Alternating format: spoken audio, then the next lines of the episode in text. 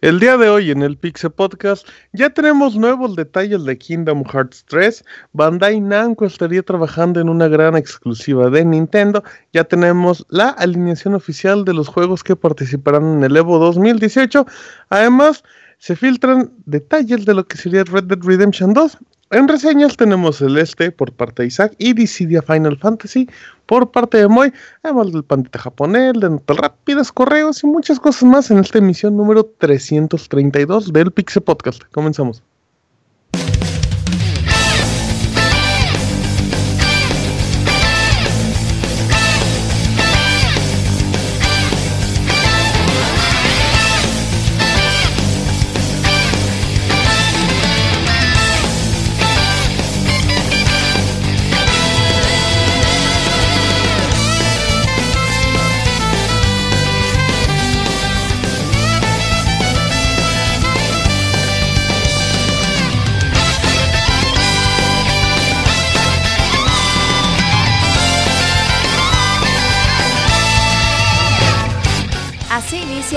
Podcast, con la información más importante del mundo de los videojuegos. Quédense y diviértanse con nosotros. ¿Qué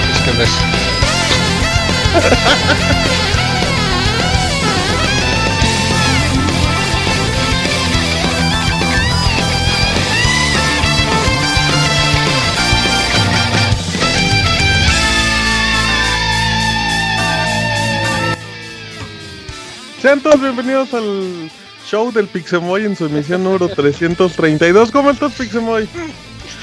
¿Qué hables, qué hables? Pues aquí barriéndonos después de jornada laboral de 13 horas, pero llegando al podcast. De que iniciar el programa, Moy, todos te escucharon. No, huevo que sepa, que sepan que sí estuvimos aquí. Y comiendo, para que vean que es una responsabilidad. Sí, sí, no, no, pues es que eso de andar ocupado todo el día, hay una disculpita, me voy a andar muteando. Pero ah. sí, me gusto en este, ya... de, de Pixel Parrandeo, de Pixel Podcast. que tenemos muy buenas noticias. Unos trailers y unas noticias que se liberan. que se los, se los, van a imaginar por cómo se los vamos a contar. sí, sí, no, no, no, para que vean qué fregones somos para las descripciones, ¿verdad? Perfecto. Un saludo a todos que nos escuchan. Tienes tres minutos para seguir comiendo arroba Pixemoy. Recuerda, este es el podcast de Pixelania, arroba Pixelania en Twitter y en Facebook y YouTube como Pixelania Oficial. Recuerden mandarnos un correo podcast.pixelania.com. Pueden descargar todos los episodios del podcast de Pixelania directamente en pixelania.com o en sus versiones editadas en iTunes, en Podbean, en iBox.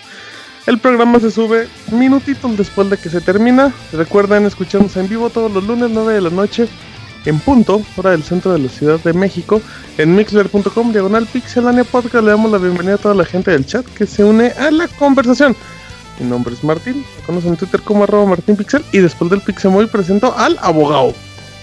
Buenas noches, buenas noches, ¿cómo están todos? Bien, bien, ¿qué tal? Gracias, adiós. Qué bueno, arroba pixeabogado de Chiapas por el mundo. ¿Usted tampoco está comiendo abogado? No, eh, no, no, no, pero aquí es un calor horrible, cabrón, horrible. Sí, acá está haciendo frijolitos. Con humedad de la chingada. Pero, oye, gran reseña, hoy se va a llevar las palmas, la palma de oro.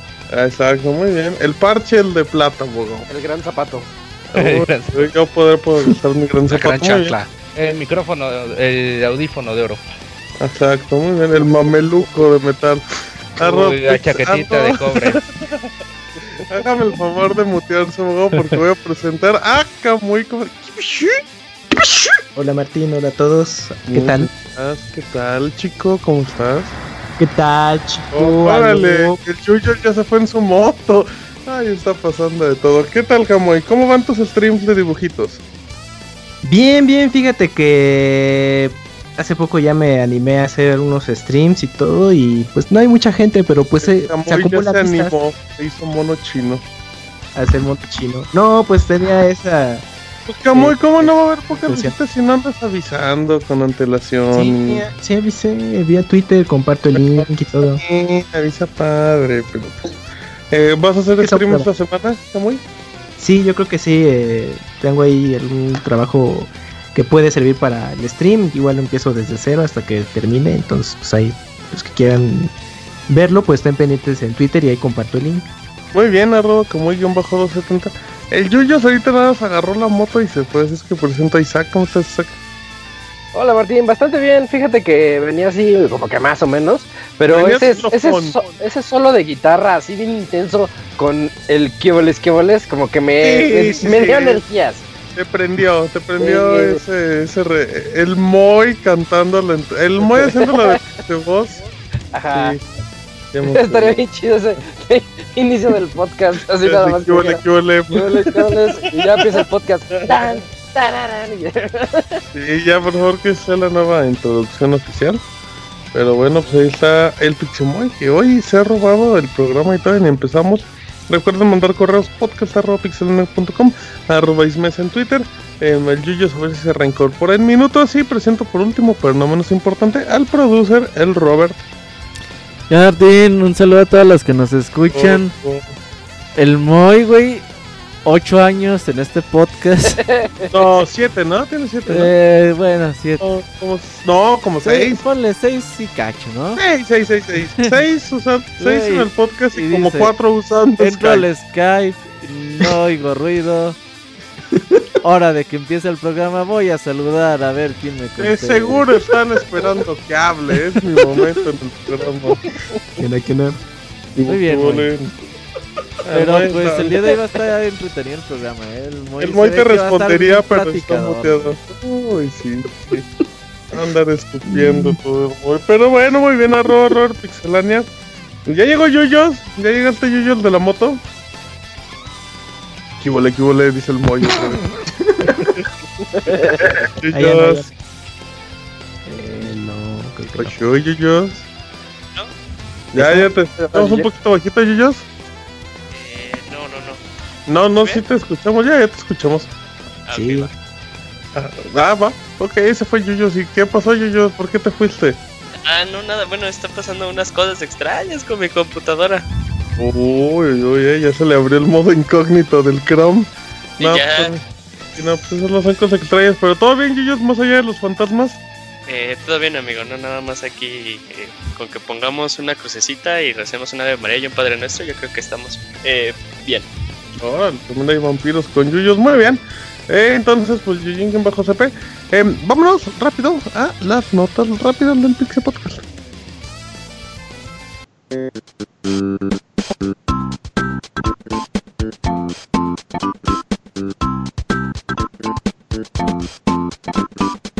La mejor información de videojuegos en pixelania.com.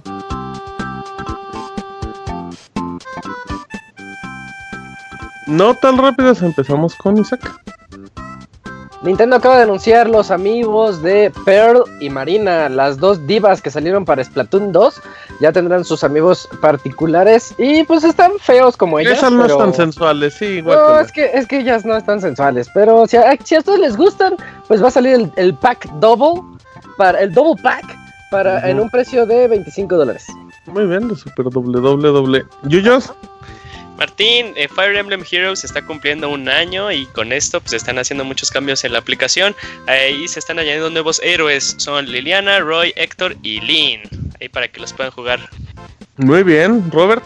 Pues fíjate que Microsoft México anunció un paquete de Xbox One S para con PlayerUnknown's Battlegrounds.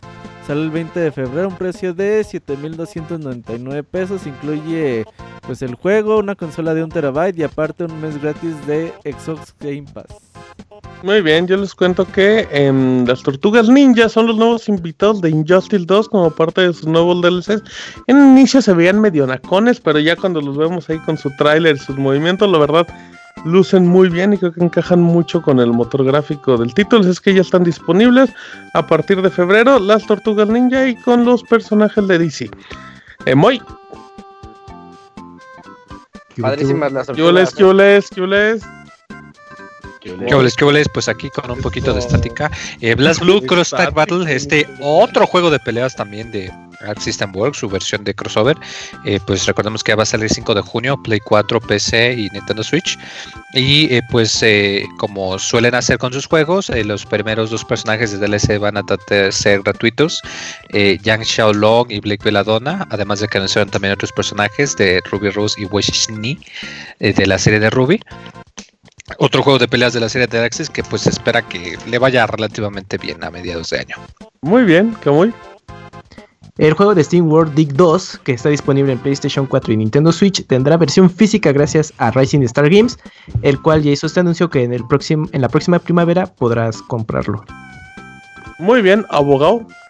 El juego Daisy pues va a llegar a este año a Xbox Game Preview, este pues, sistema de juegos que es como de Early Access y compras el juego y eres beta tester, pues va a llegar. Ya saben que este juego se abandonó, pero pues todavía sigue ahí. Nadie pensaba que iba a salir en otras consolas, pero pues si tienes Xbox lo vas a poder jugar en tu en tu consola. Muy bien, esas fueron las notas rápidas del Pixel Podcast.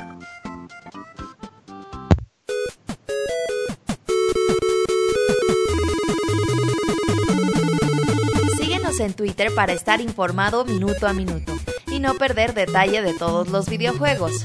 Twitter.com Diagonal Pixelánea.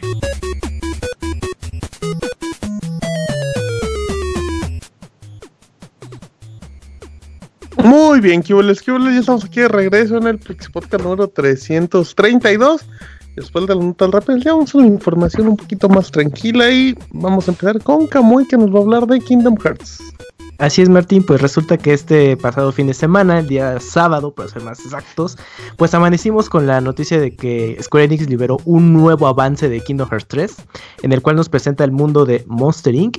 y un nuevo tema musical de Hikaru Tada, quien ya anteriormente ha eh, cantado los temas de los juegos previos y pues en el cual ya podemos ver un poco más de la confusa historia que será Kingdom Hearts 3 en su supuesto capítulo final. Y lo más relevante de todo esto es que en el próximo E3 de 2018 por fin nos darán una fecha de lanzamiento de este juego.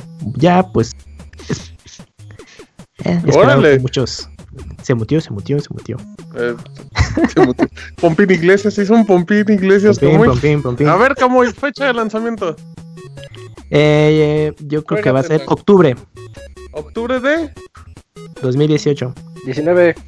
Ah, yo creo que va a ser, como dijo el Cubles Cubles, van a anunciar por ahí de noviembre de 2018. Y luego van a decir, oigan, ¿saben qué? Pues, se retrasa para mayo del 2018. Coincide igual. Van a decir otoño de este año y lo van a retrasar para mayo. Coincido, pues estoy diciendo que coincido contigo, Moy. Pues que yo no había opinado, ¿cómo coincides?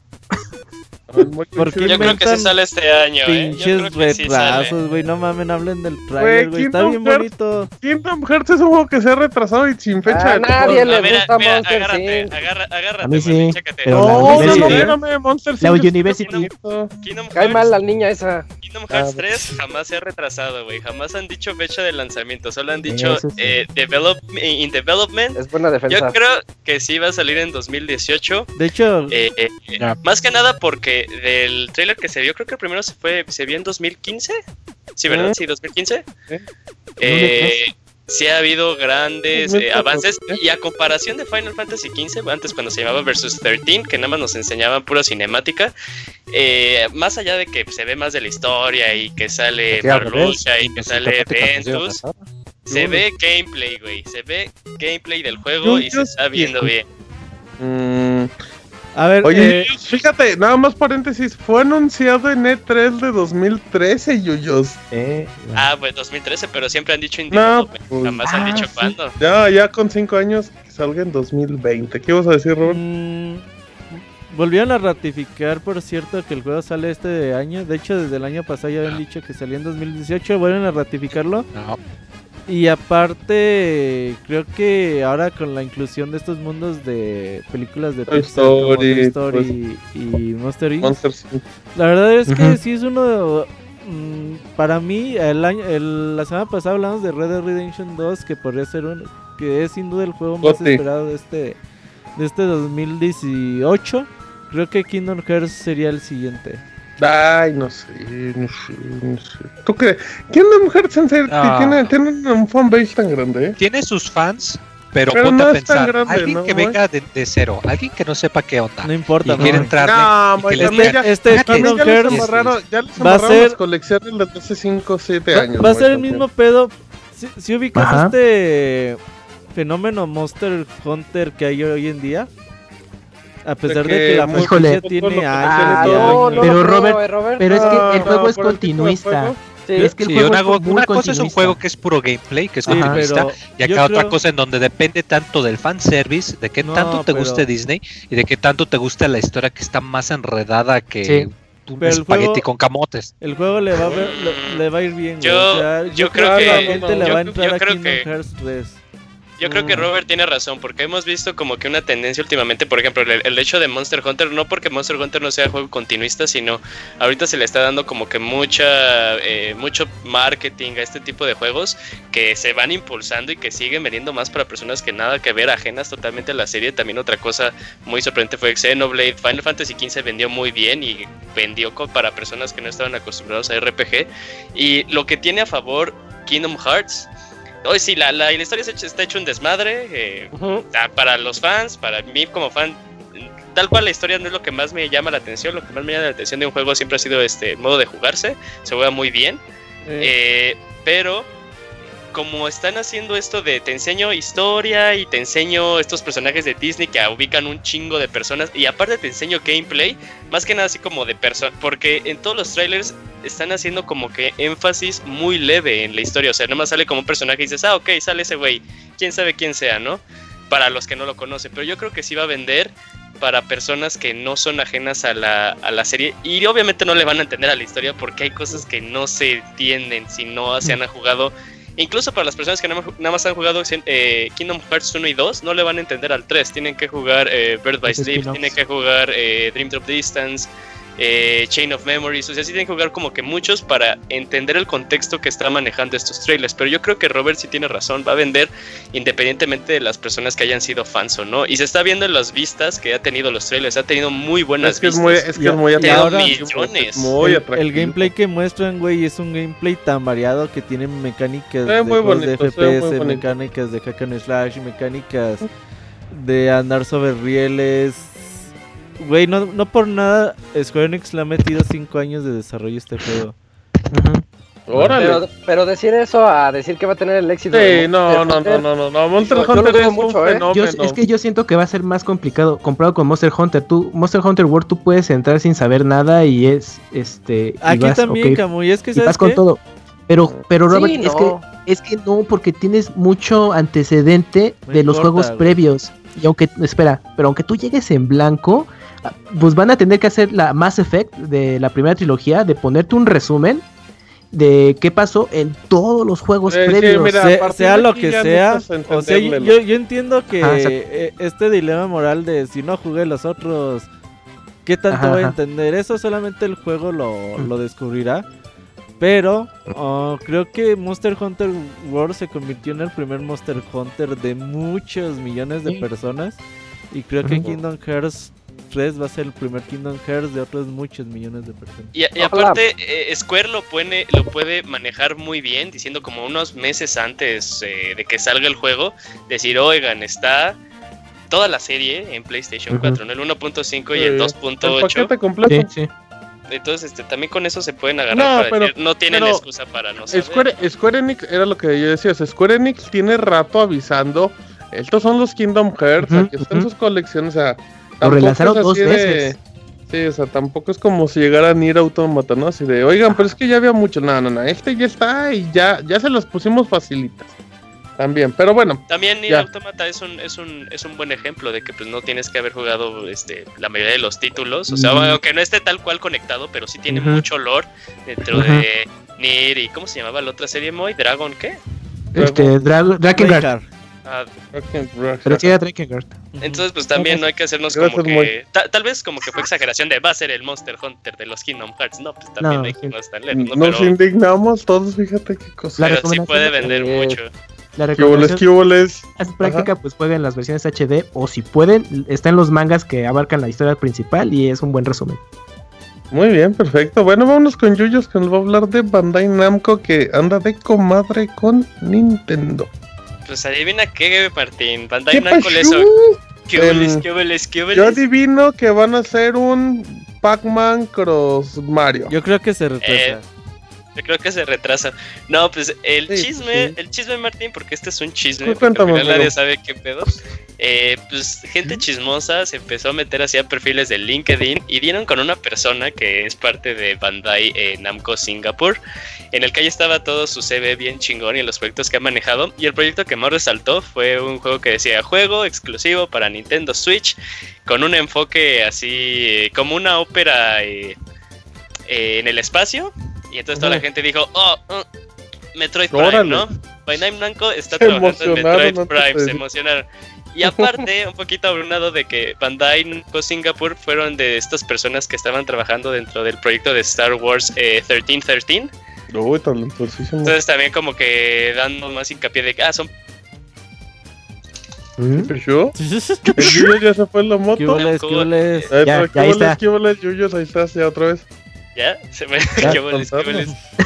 Bueno, sí se cree que Bandai Namco está apoyando en Metroid Prime 4 eh, y que aparte no va a ser solo Singapur, sino va a ser Japón. En un momento como que se va a trasladar ese proyecto a ellos, pero pues solo el tiempo lo dirá. Y no nos sorprende porque Bandai Namco ha estado apoyando mucho a Nintendo desde un Mario Kart en arcade hasta el desarrollo de Super Smash Brothers En Wii U, ajá, en exacto. Wii U y parte de 3DS. Entonces, pues, que Nintendo haya elegido a Bandai Namco como eh, este estudio que pueda apoyar para Metroid Prime, pues no suena nada loco, dada esta gran como ah, relación que han tenido a lo largo de los años. Pero Y pues, con resultados positivos, que es lo importante. eh, Sí, ojalá en este 3 sepamos que lo que sí sabemos es que Retro no está. Retro no está en esta ecuación de Metroid Prime. Lo 4. que sí sabemos es que se inventaron un teaser. Y se inventaron un teaser, sí, porque Uy, es, ese el, logo. es, es la fuente del El del, logo de rock del Street. 3 con parte del 2. Entonces ahí se ve muy Oh. chistoso. Exacto, pero pues. Yo digo que sí, que sí va a hacer eso y pues. ¿Se Mientras retrasa o no Nintendo. se retrasa, Martín? la semana pasada Sí, obvio. La, la Obviamente. semana pasada les decía Mm. que había un güey ahí en Twitter que proclama El tener chismoso, ¿no? información. Ese güey desde diciembre ya había dicho eso, que Bandai Namco está haciendo Ujú. Metroid Prime 4. Cosas. Y bueno, Nintendo ya también había confirmado que era un estudio ahí de Japón. Dicen que Singapur no está haciendo pues Metroid Prime como tal. Ellos están sí están trabajando en un FPS exclusivo de Nintendo Switch, pero es otra, otro juego que nadie sabe cuál es. Y el otro es totalmente hecho en Japón. Ta- También decían que habían dicho que no sé si era parte de los rumores iban a revivir una franquicia, ¿no? Rich Racer era también Ah, que sí, también. exclusivo para Switch. Pues ahí opinas, estaba ahí también como en las tareas de bueno, la portafolio de trabajo. ¿Y creen que en caso de que sea Bandai Namco sea parte de... Habían dicho que estaban haciendo cuatro franquicias nuevas, ¿no? Para Nintendo Switch. Mm, Smash, ah, nuevas. ¿Eran franquicias nuevas o juegos exclusivos? O más Sí, o que estaban juegos haciendo juegos, ¿no? Dijeron que eran Sí, franquicias. Sí, sí, Pero sí. sí. sí. Pero sí sería uno de ellos o sería como que contarlo aparte. Pues debería contar como uno de ellos. Estaría padre un Rich Racer, ¿eh? Eran muy bonitos. Sí. Tienen buena música. Guácala. Ya la banda no los compra. Nadie lo va a comprar, güey. Pues no, madre. pero pues estaría Está padre. padre la serie. Exacto. En muy una de esas le va como Monster Hunter. Exacto. Recuerda, abogado, que el, recuerda, Monster que el no Nintendo el Switch pedo, vende ¿eh? todo, ¿eh? El Nintendo decir- Switch vende todo. Lo de Monster Hunter no me entendieron que iba a ser. Eh, Con Monster Hunter World fue el primer juego Monster Hunter de muchas personas. Kingdom Hearts 3 Ajá. también va a ser. Ah, sí, eso es diferente a que sea un fenómeno. Se va a retrasar, Robert. No te... Sí, se va a retrasar Rich sí. Racer desde ahorita. Vámonos rápido porque Camuy nunca dijo nada porque todos lo interrumpieron, pero ya le voy a preguntar a Camuy por hoy. Vámonos con los juegos del Evo 2018 y tenemos la información con Roberto. Hablando del Evo, la semana pasada, bueno, ya va, es Evo Estados Unidos y Evo Japón, ahora Evo Estados Unidos. Eh, la semana pasada se dio el evento para conocer los ocho juegos que estarán en, pues, en este tradicional torneo de juegos de peleas y el más importante en el mundo. Y bueno, se confirma que Street Fighter V, Tekken 7, Injustice 2, Dragon Ball Fighters, Guilty Gear y Blast Blue Super, y los dos Super Smash Bros. Melee y Wii U van a estar dentro de pues esta terna de ocho juegos. Y aparte. Y le pues, dieron Banamex a, a. Marvel. Bueno, ahorita. a Marvel y a... Ah, bueno, dile, dale, ahorita dale, hablamos dale. de eso. Y pues se confirma que el día domingo, el día de las grandes finales y todo este rollo, pues van a estar Street Fighter, Tekken, Dragon Ball Fighters, Guilty Gear y Super Smash Bros. Melee. El año ah. pasado fue Wii U, ahora van a cambiar Melee para el domingo otra vez. Ah, como dices, no se toman en cuenta a Marvel vs. Capcom Infinite, que ya la atención que es su primer, pues no lleva ni un año en el mercado y no se tomó en cuenta para el Evo. Y de King of Fighters 14, que su público ha bajado mucho durante pues este tiempo, así que no se incluyeron y pues, eh, las comunidades se mostraron su descontento en, Twitter. Por ahí hay un chisme. A ver. Ah, chisme, chisme. Pues hay una persona que se llama Mark, Julio. Esta persona trabajaba en Mad Cats y ahorita pues está muy apegado a Namco Bandai, a Levo, organizaciones de este tipo. Y pues ellos le dijeron, güey, pues ¿por qué no Marvel? Marvel quizás pues, hoy en día no tiene la cantidad de jugadores esperada, pero pues a lo mejor en un Evo puede juntar más jugadas que Injustice, por ejemplo, ¿no? La misma cantidad de Guilty Gear, Blast Blue, etcétera. Pero bueno, eh, él dio a entender, güey, dijo, pues es que sí queríamos Marvel, pero pues las compañías lamentablemente no eh, ofrecieron el apoyo que esperábamos. Y, no estoy hablando de Catcon. Es decir, al parecer Disney no dio chance de que Marvel vs. Catcon Infinite estuviera en el Evo. Mm. ¿Y, cuál, es cuál podría ser como la lógica de esa decisión? Mm, derechos de imagen, güey. O sea, que digan no, cuando, cuando Smash llegó al Evo, también Nintendo la hizo de a pedo, si recordarás que ellos el horario de los streamings y Nintendo dijo que aquí les dio permiso de hacer streamings de mis juegos y tuvieron, oh, que, y tuvieron que quitar a Smash de los streamings y ya después y ya cuando vieron que el como el interés pues, ajá y ya como a los tres días eh, se arreglaron marcha atrás y ya dieron chance de hecho gracias a Evo Nintendo cambió su política de transmisiones de sus juegos güey Ahora en vez de mm. quitarles todo el dinero, nada más les quita la mitad del dinero. Exacto, bueno, pues una mitad negocio. Nintendo, tenía políticas noventeras todavía de, oro derechos de transmisión de, de, sus juegos, güey. De hecho, cuando hubo un Video Games Live, eh, que la pasan por, ¿qué era? Ustreams en aquel entonces. ¿Que cuando ¿No era Game Trailers? Uh, no, era Ustream. y me Ustream, hace mucho que no de los primeros. Eh, hicimos la cobertura y cuando salió un tema de Super Mario Bros. no pasaron la. La nota. No pasaron el, la, canción, pues, porque el, este güey, el.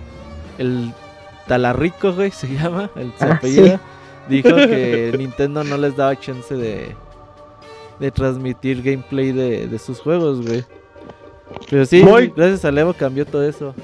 ¿Qué harías, Pixamoy, si en una fiesta te presentan al señor Talarrico?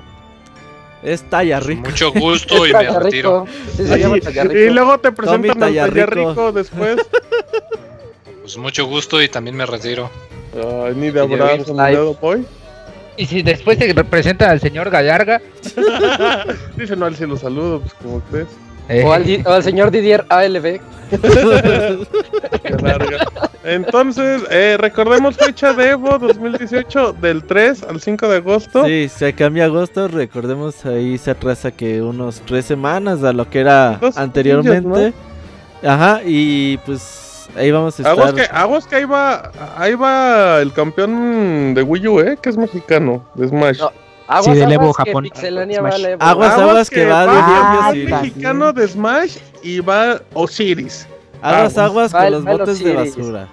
Aguas con botes de basura. ¿Qué quíboles? Porque allá va la banda. Así es que aguas. Vamos avisando. Ahí vamos a tener Oye, una playera así, eh. ¿Quíboles, quíboles? Eh, exacto, muy bien. Que, se, que llévense unas cartulinas que diga Kiboles Kiboles y una máscara de oh, caballo. estaría bien padre que saliéramos ahí con el Kiboles Kiboles. Hashtag Kiboles Kiboles. Y una máscara de caballo, por favor, llévensela. Es que ya va a haber una, necesitamos una de panda, no sé. De, del Evo 2012, 11, que todavía estaban ahí en el hotel y salía la pinche botarga de Mad Cats toda flaca, güey. Llévense una vaquita de estas. Y así pinches cosas bien raras. De las que bailan. ¿Cómo se llama? De Alpura. Llévense una vaquita de Alpura. Y que los patrocine Alpura. O de la de chocolate, de, de chocolate de vaquita. ¿Eh? ¿La que ríe? Chocolate que Bacon ríe. ya, Ah, que ya quebró. ¿no, Moy? ¿Todavía existe? No, mames, Moy, No, eso- todavía existen. Ah, bueno, pues ahí está el dato de chocolate que recomienda el Pixemoy. Pero bueno, yo les cuento rápidamente de Nintendo. La gente que, que pues juega Nintendo por ahí del, del Wii, 3DS, Wii U, recordará un poquito las monedas de My Nintendo. Eh, eran monedas que íbamos canjeando pues cuando comprábamos juegos y ya después ahí era donde entraba Club Nintendo, no la revista, sino el servicio que tenía Nintendo, donde pues, originalmente cambiabas cosas físicas. Yo tengo mis portacartuchitos de, de 3DS, de, de Lane of Zelda y así. Robert también cambiaba muchas cosas de eso. Uy, Y después Nintendo dijo, Ya no voy a mandar nada, ya todo va a ser digital y puro jueguito barato, pero se los voy a dar caro. La cosa es que, que estas monedas que siguen activas en Switch nada más servían para usarlas con Wii U y 3DS. Pero ya dijo Nintendo, ya va a cambiar todo. A partir de marzo ya vamos a tener beneficios de My Nintendo en la eShop de, de Switch. Em, hasta el momento, pues obviamente no se han dado detalles. Recuerden que si compran el juego digital y físico reciben monedas, pero reciben más monedas si el digital. ¿Por qué? Pues porque Nintendo se le antoja y obviamente gana más dinero. Em, y pues ya con eso pues podremos recibir pues contenido digital o cosas así que todavía no se han dicho. Pero bueno, em, el único detalle es que se van a obtener 5% de monedas en total del costo. Así es que pues habrá que ver. Eh, te- tengo entendido que estas monedas Kamui tenían caducidad, ¿no? ¿No, eran, no caducaban cada año? Pues era en la versión anterior cuando era Club Nintendo, pero actualmente no, no tienen vigencia. Sí, sí Eh, tiene. Sí, ¿Sí? tienen. ¿En un no año? caducaban. Sí, un Tienen. año. Era- Ah, era al revés. Eh, pero, pero a ver, Yuyos, ¿y estas ya caducaron? O sea, caducaron las del 2000. Todos los que compramos Switch y hemos cambiado y tenemos moneditas, ¿ya Ajá. bailó? Va- Van No. a bailar hasta marzo. O se han congelado. Eh, Según yo, la duración es un año a partir de cuando las canjeas, ¿no? Ajá, o sea, sí, no Ah, ahí canjeado está. porque... Yo creo que lo sea, que sí estaban diciendo es que si Vale. compras un juego físico, no lo canjes ahorita, Ajá. sino que te No, esperes ajá. al cambio para que te Sí. den más monedas. Exacto, exacto, exacto. Sí, va a ser algo muy similar cuando activaron este tipo de, este, de, de rewards en Wii U, me acuerdo mucho, que lo que hacían era que te daban descuento del total de la compra, te daban creo que un 10%, un 6%, no me acuerdo, y se te iba abonando a tu cuenta. Entonces, este, se va, quieren intentar manejar algo similar. Entonces, sí, si no han canjeado nada, más que nada los juegos este, físicos, porque tú cuando los, con- eh, los enchufas a la consola y le das en opciones y le das canjear por puntos, eh, ahorita mejor aguántense hasta que ya se active para que lo puedan utilizar en su Nintendo Switch. Totalmente, de acuerdo. Pero bueno. Está, Cubles, Cubles, ahí está el detalle de My Nintendo. Vámonos con Isaac que nos va a hablar de Far Cry 5 y su música. Por favor, Isaac. Far Cry 5, estamos a mes y medio de que salga. Y ¿Estás pues, yo- emocionado, Isaac? A mí, Far Cry 5, sí y no. Ujú.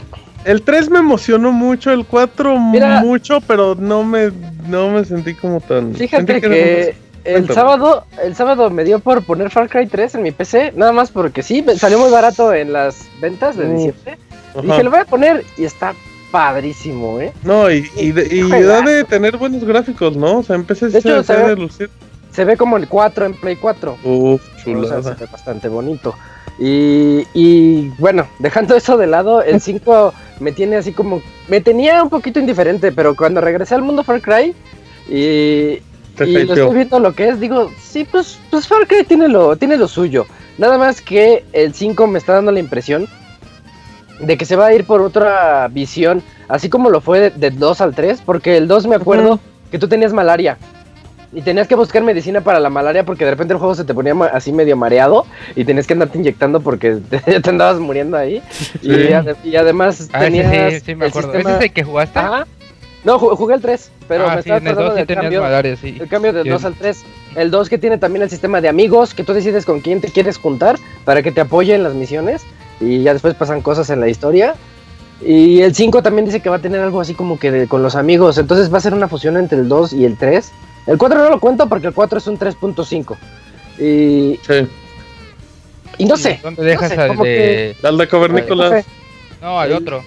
El Al. Blood, ¿cómo era? Dragon. Blood Dragon. Dragon. Ah, ese es un juegazo, el Blood, Blood Dragon Blood sí, Dragon. pero es otra cosa.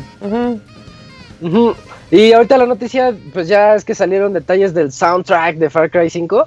Y pues entrevistaron a este Dan Romer y a, déjame ver su nombre, Tony Gronick, que son los responsables de meterle música a Far Cry 5. Y un punto negativo que yo le encontraría al 3 y al 4 es que pues se ahorraron las licencias y pusieron pura música en el 3 que es en Kiryat y el 4 que es en la India.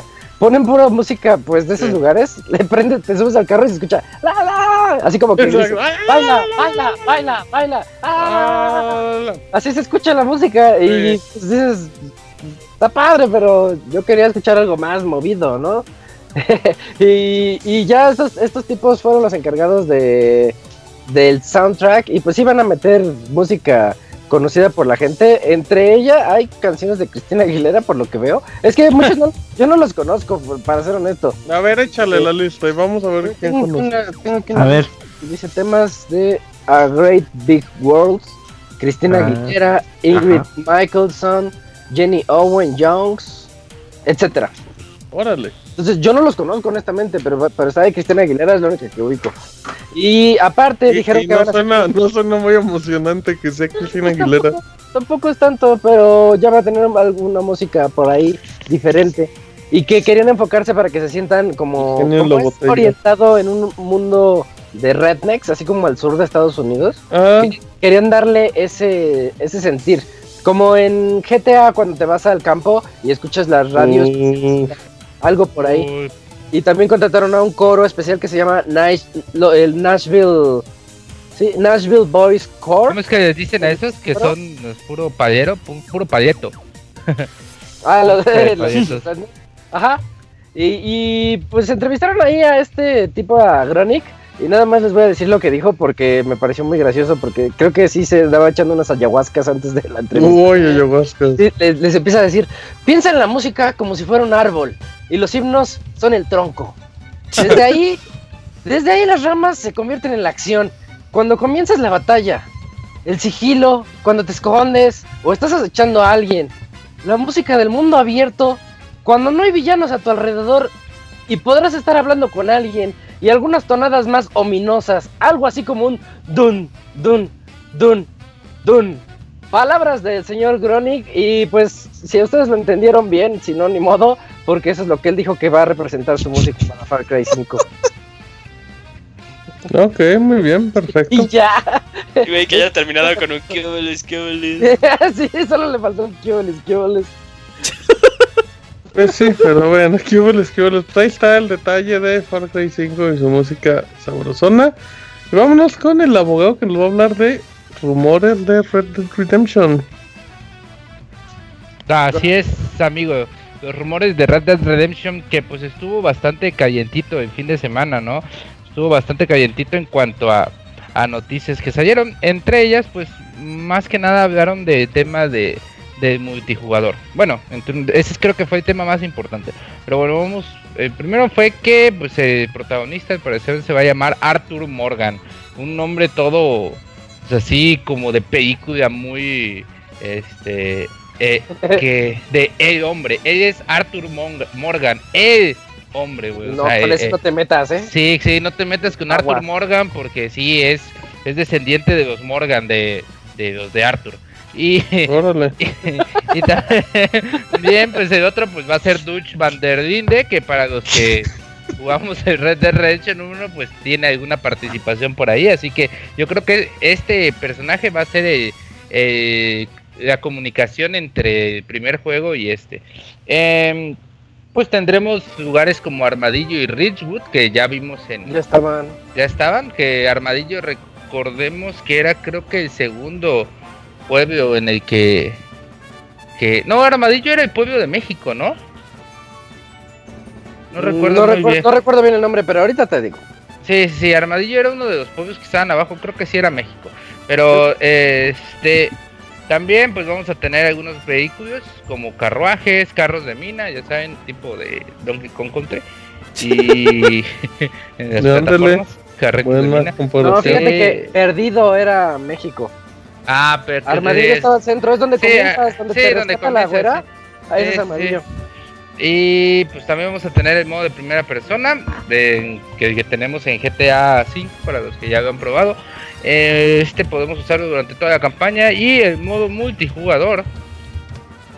Así también pues tenemos... Em, eh, se va a volver a centrar la historia en los diálogos y ya saben, o sea, vamos a tener como un sistema de que de que de investigar al fondo de una situación al punto de que podamos perdonar la vida a alguien si nos da una buena si nos da una buena información no lo matamos. Nada más le podemos cortar un brazo sacar un ojo cortar la lengua cortar una oreja mochar los dedos o cosas así pero no tenemos por qué matarlo.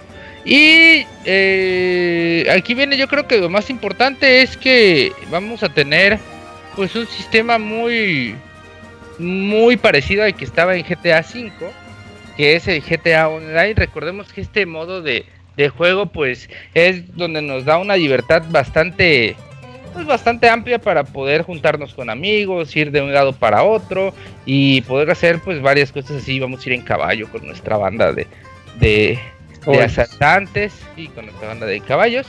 Vamos a tener algunos modos de juego y vamos a tener misiones para ganar más experiencia y subir, subir de nivel. También pues vamos a tener yo creo que lo más importante de este juego que es un Battle Royale. Yo creo que ya este Red Dead Redemption dijo, puta madre, aquí está el negocio y pues vamos a, subirnos al tren del mame, como dirían en mi pueblo, y pues van a sacar su modo Battle Royale. Ya de aquí a que me digan cómo va a estar este modo, pues mm, no sabré decirles, pero pues yo creo que va a estar en un punto medio entre lo que conocemos en Fortnite y lo que conocemos en Players Players Uno Battle Royale. No sé. Es, PUBG. Es que no, casi no he jugado, por eso no. Ese, ese juego. ese jueguito, sí. Eh, así que vamos a estar como una mezcla de entre uno y otro. Y pues es algo. Yo creo que este modo puede. Puede ser el modo. El modo. El Arthur Morgan, se puede decir, de los modos. Mm, mire qué bonita forma de decirlo. y esto porque pues ya saben que todos ahorita quieren pues subirse a este a este modo de juego que está generando muchísimos ingresos. A este tren. Este tren, sí, ya no es ya no es un tren, ya es un pinche ferrocarril de 50 pinches este, paquetes de Ya es un metro. Eh, ya es más efectivo. un metrobús, más efectivo. Es un suburbano. y pues bueno, yo creo que también van a haber una aplicación donde vamos a poder jugar póker. Póker, recordemos que para los que nos gustaba el primer juego, eh, el póker, pues había... se ponían buenas las partidas de póker. ¿Qué había, abogado? Habían salones de póker en ah. donde podías jugar online con algunos amiguitos, con algunos amigos ya en el primer Red Dead Redemption, pero ahora vamos a tener pues una aplicación una aplicación este, directa de, de, celular donde vamos a poder jugar. Eh, yo creo que estas pues notas son bastante bastante buenas porque quiere decir que se están enfocando en, en darle como refrescar al modo online que pues, yo creo que el modo historia no va, no es problema. El modo historia yo supongo que va a ser uno de los mejores modos. y, sí, y también por ahí, no sé si me van a regañar, pero creo que eh, dijeron que van a va, eh, GTA Online va a seguir activo. Así que, porque obviamente sueltan un chinguero de dinero. Yo creo que les van a seguir soltando un chinguero de dinero y van a seguir vendiendo muchísimo porque pues va a seguir siendo de los tops algunos yo creo que algunos unos dos años yo no creo que el Red Dead Redemption venga como que a tumbar las ventas de GTA Online yo creo que van a ser como pues pueden vivir juntos Sí, sí, no. ¿No sientes que hasta de cierta manera son como para públicos muy diferentes? Allí está como para un público mucho más infantil, aunque suene irónico. Puede ser, sí, y sí. Y además el modo de juego yo creo que también es diferente. Porque si en este nos van a enfocar en los Battle Royale, en el otro se enfocan en golpes, en misiones así, en... Cosas random. Sí, hagamos una pista de tipo Hot Wheels aquí en medio del desierto y, pierde y pierde y que llegue no no no hay que llegue primero pierde y que explote primero con tres granadas y una ballesta o sea así aquí yo creo que va a ser un modo más más normal normal. Bueno, ya veremos, pero a mí el Battle Royale sí me emociona mucho, porque sí, eh, yo creo que si lo hacen bien, le puede dar muchísima rejugabilidad a un gran título y sería como un plus añadido muy bueno. Ahora esperemos que pues ya que ya haya pues que salga a la par, porque no sé si se acuerdan en el GTA 5, pues el GTA Online tardó un mes y de ahí tuvo muchos pedos de, caídas y todo. Pero estuvo padre, ¿no? Porque tú tenías como un mes para acabar la historia antes de entrarle al online y era como un tiempo muy bueno para disfrutarlo.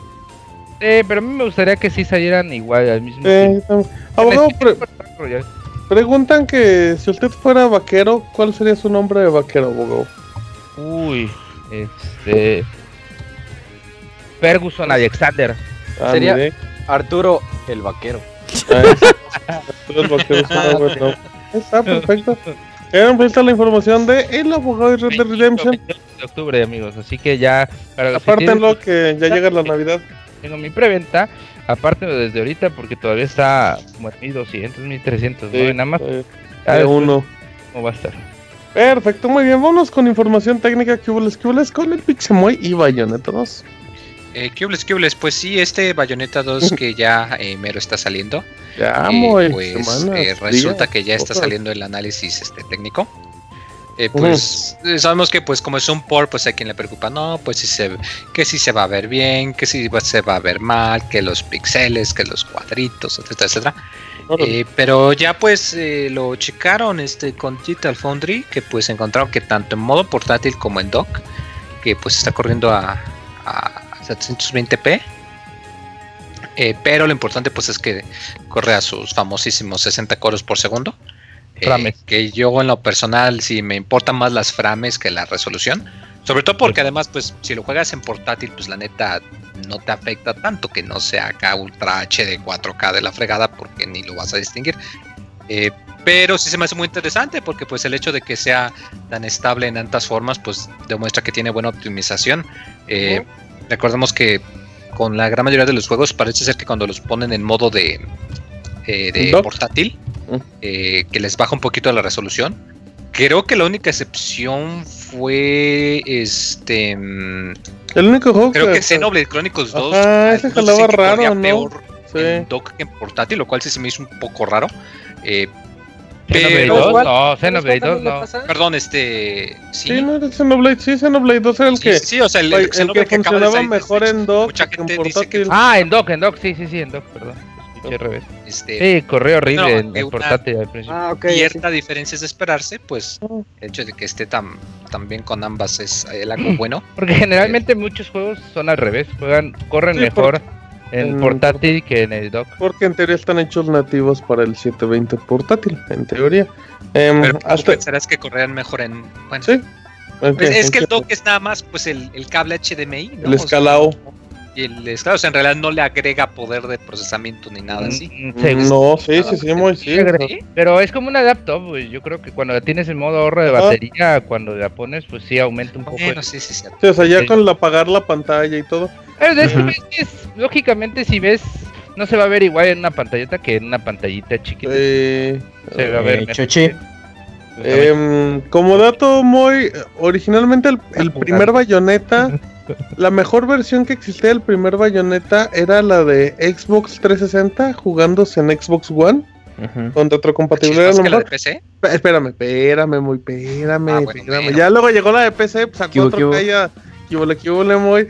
Luego llegó la de PC a 4K y a 1000 cuadros por segundo y pues ese se convirtió en la mejor. Pero pues bueno, entonces. De marea. Ya está baratito, está baratito. Bayonetta. De hecho, recordemos que Bayonetta 2 va a traer el Bayonetta 1 también. Sí, nada pues más que va a ser como código digital. Ajá, Me parece no, que la versión, versión de coleccionista. Ajá. Aún la versión de, de, de, coleccionar, aún esa creo que el 1 lo tiene como código. No, estoy no, no, no, pero hay una versión Todas menos el japonés. Ah, sí, el japonés físico, no. ambos. Yo le eh, Recuerden que su Switch es de región libre, así que si saben japonés. Uy, todo muy late. Igual. Ah, y aparte, no, este, agotada. Porque, eh, la edición de colección japonesa, aparte traía el audio, bueno, todo, los, eh, el audio y los. Eh, Los textos en inglés. Textos en inglés. Uy, pues, lástima que sea eh, como pan caliente, Lástima que seas ajena. Oh, Martín, eh, otra notita así importante Órale. de Bayonetta, eh, el del 2. No Trae modo una que- mano. Sí. Sí, sí. Eh, el Bayonetta 2 tenía en el Wii tenía la opción de eh, poderse jugar de manera fácil con pantalla táctil. Eh, en esta ocasión, como la pantalla táctil de Switch eh, puede, ah, puede recibir más de... es multitouch, por así Ajá. decirlo. Capacitiva. Eh, es capacitiva, gracias abogado. Es mucho mejor esta experiencia, ¿eh? no es tan aburrido. Uy, entre ¿te vas a poder echar el dedito ahí a la bayoneta? Y, y todo pegajoso, imagínate. Bueno, ya. Sí, una cosa. abogado. Pues que, um, guácala, abogado, no sé si abogado. Sí, dice, bueno, ¿por qué una sí. mujer mejor a un hombre? Dice, Ajá, ¿por No, de hecho también va a tener la, si te metes en la página de la eShop, ahí te Ujú. muestran mo- modos de control, este, un control, handheld, eh, dos controles, cada persona con su Joy-Con. Cabrón.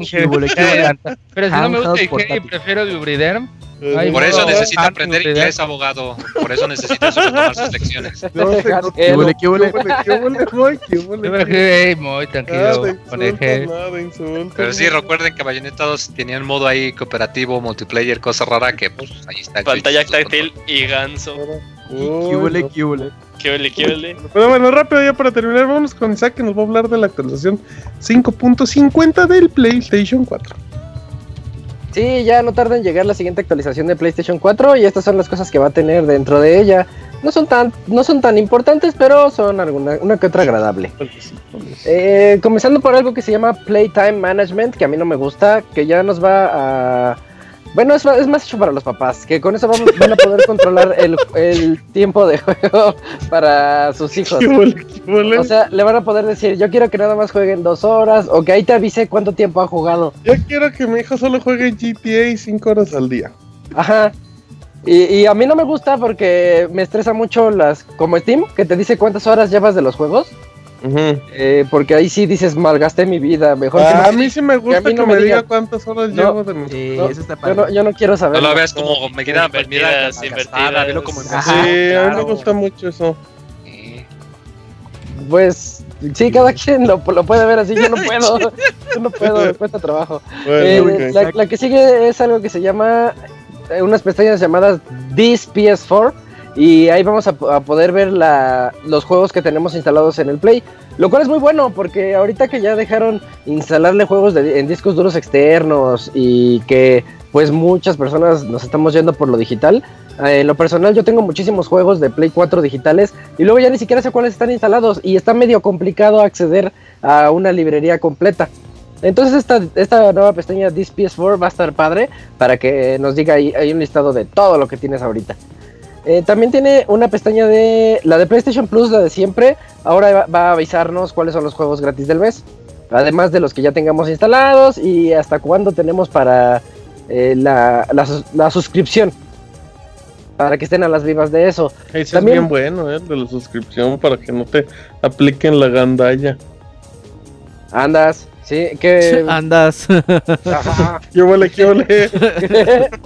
Eh, tam- también ya tiene la nueva opción para aquellos a los que les dé vergüenza lo que están jugando. Pueden ocultar los juegos que tal vez no estén usando demasiado.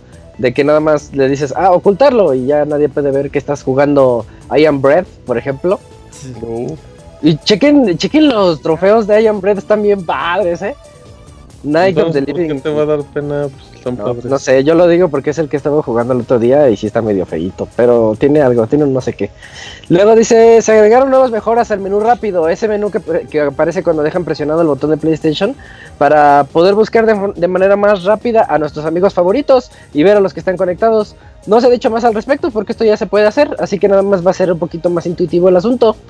También se va a poder mejorar la forma em, en la que nosotros vemos a las notificaciones y borrar las notificaciones viejas.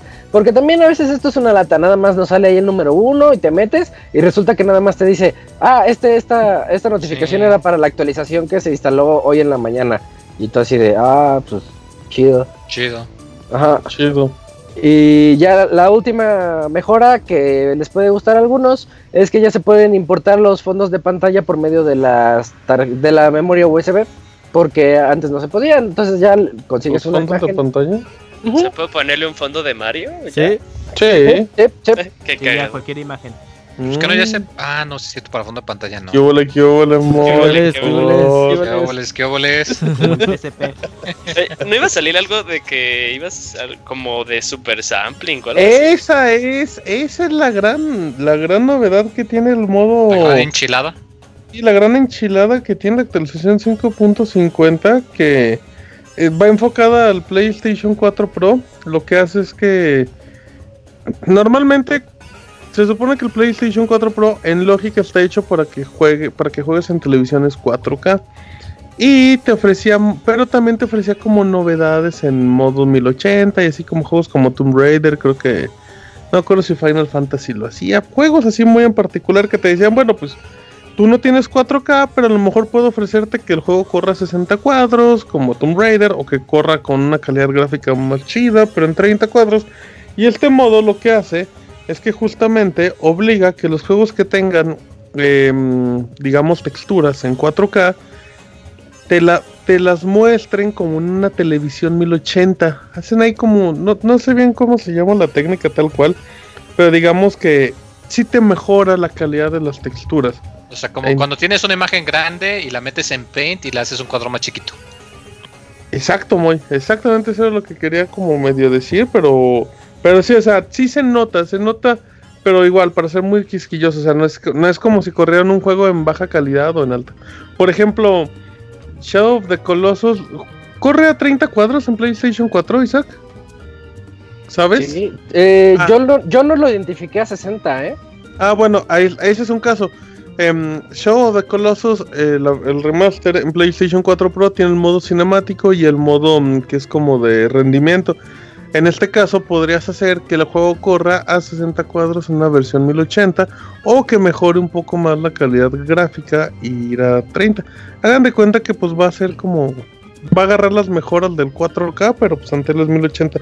Y esa es como la, la gran novedad que, pues que muchos esperan porque pues, muchos no se animan a comprarse un Play 4 Pro porque obviamente no tienen tele 4K. Bueno, Y ya. ¿Qué boles, qué boles? Ah, ¿Qué Andas, qué andas. andas, andas y qué boles, qué boles. Así es que bueno, pues ahí está.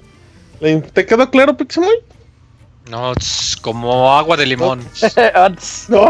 Oye, no. Moy, ¿tú cuándo te compras tu, tu PlayStation 4 Pro y tu tele 4K? El Moy cuando se dé cuenta ya va a comprarse. El Moy no gasta, PlayStation no 6. gasta en años, pero de repente saca como 30 mil pesos para comprar de madrazo el Moy. Todo lo ahorró. El Moy es de esos que tienen de esas alcancías de tamaño de una persona de cochinito, güey. Tiene alcancías, güey, de, de tamaño de garrafón. Chanchito de barro. Y en realidad es un garrafón, güey. Cuando ve cuánto ahorró, hace su ¿qué boles, qué boles? Andas, ya tengo. Oh, nuts.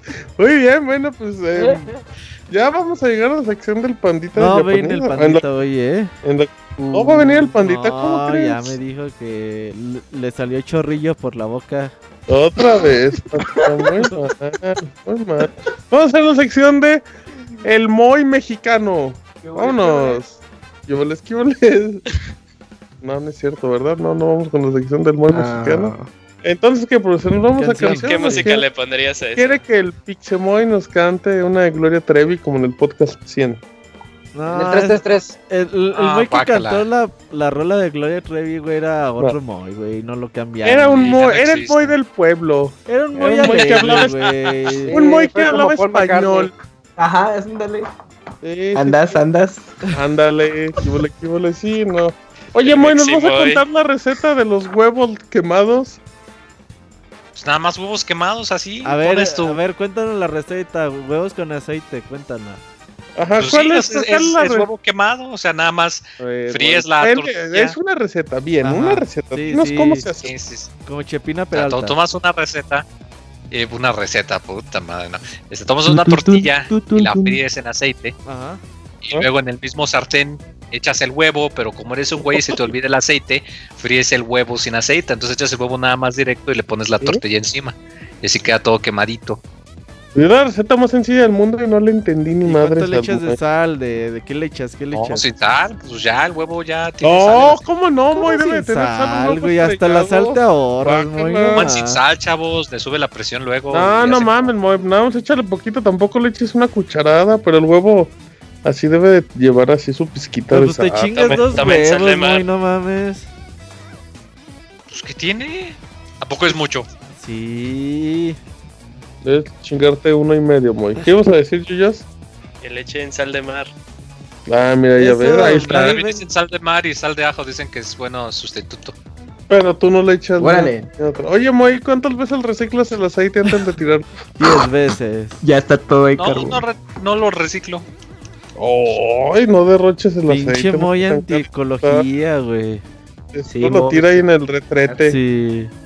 Porque el Moy seguro de aguantar ahí la carga. Cuando diga, no, pues ya ahorita ya le puedo. No, pues está bien, les les Moy. Pues bueno, ahí estuvo la receta del Moy de los huevos quemados. Así es que la, la, sección del muy mexicano, pues ahora sí, vámonos a canción producer si te parece. Y recuerden que regresamos con reseña de Isaac, el juego celeste. Rosa, rosa.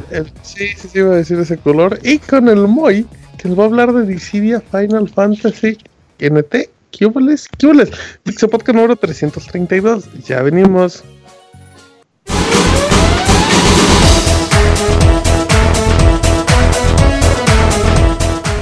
Escuchen el Pixel Podcast todos los lunes en punto de las 9 de la noche en pixelania.com.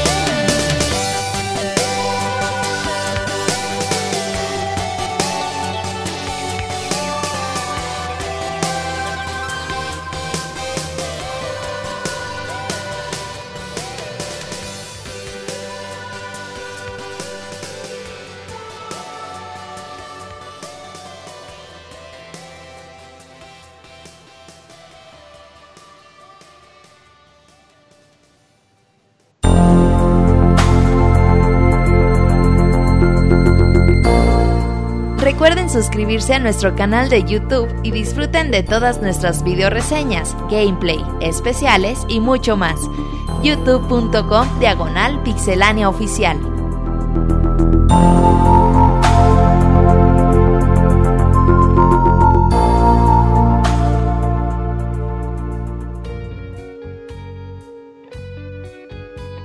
Ya estamos aquí en la sección de reseñas. Martín dijo que ahorita regresa en un ratito, así que lo vamos a esperar en lo que platicamos sobre nuestras reseñas. ¿Qué oles, qué Y oles? pues, ¿qué oles, qué oles, Moy? ¿Cómo ves? ¿Vas tú o voy yo? Eh, pues nos echamos un volado ahí. Un volado virtual. La Pues vas. Yo gano y Sol tú pierdes, ¿va? A ver, vas. Ah, como crees, órale, adelante. Ah, perfecto. Entonces voy a comenzar rese- reseñándole Celeste. Y No, no, no, ¿qué pasó, agua? ¿Qué hueles, qué hueles, Isaac? ¿Qué qué boles? Oh, pues entonces vas tú o qué? Le- Nos vas a traer la reseña de un juego llamado Celeste. Eso El videojuego llamado Celeste de los creadores eh, Matt Thompson y Noel Berry. eh, la desarrolladora se llama Matt Makes Games, algo así se llama. Y es, es un juego que comenzó su desarrollo en uno de los ya famosos llamados Game Jam, que son unos eventos en los que invitan a varios desarrolladores y les dicen, cámara, tienes 20 minutos para hacerte un videojuego o tienes una hora y pues Un día.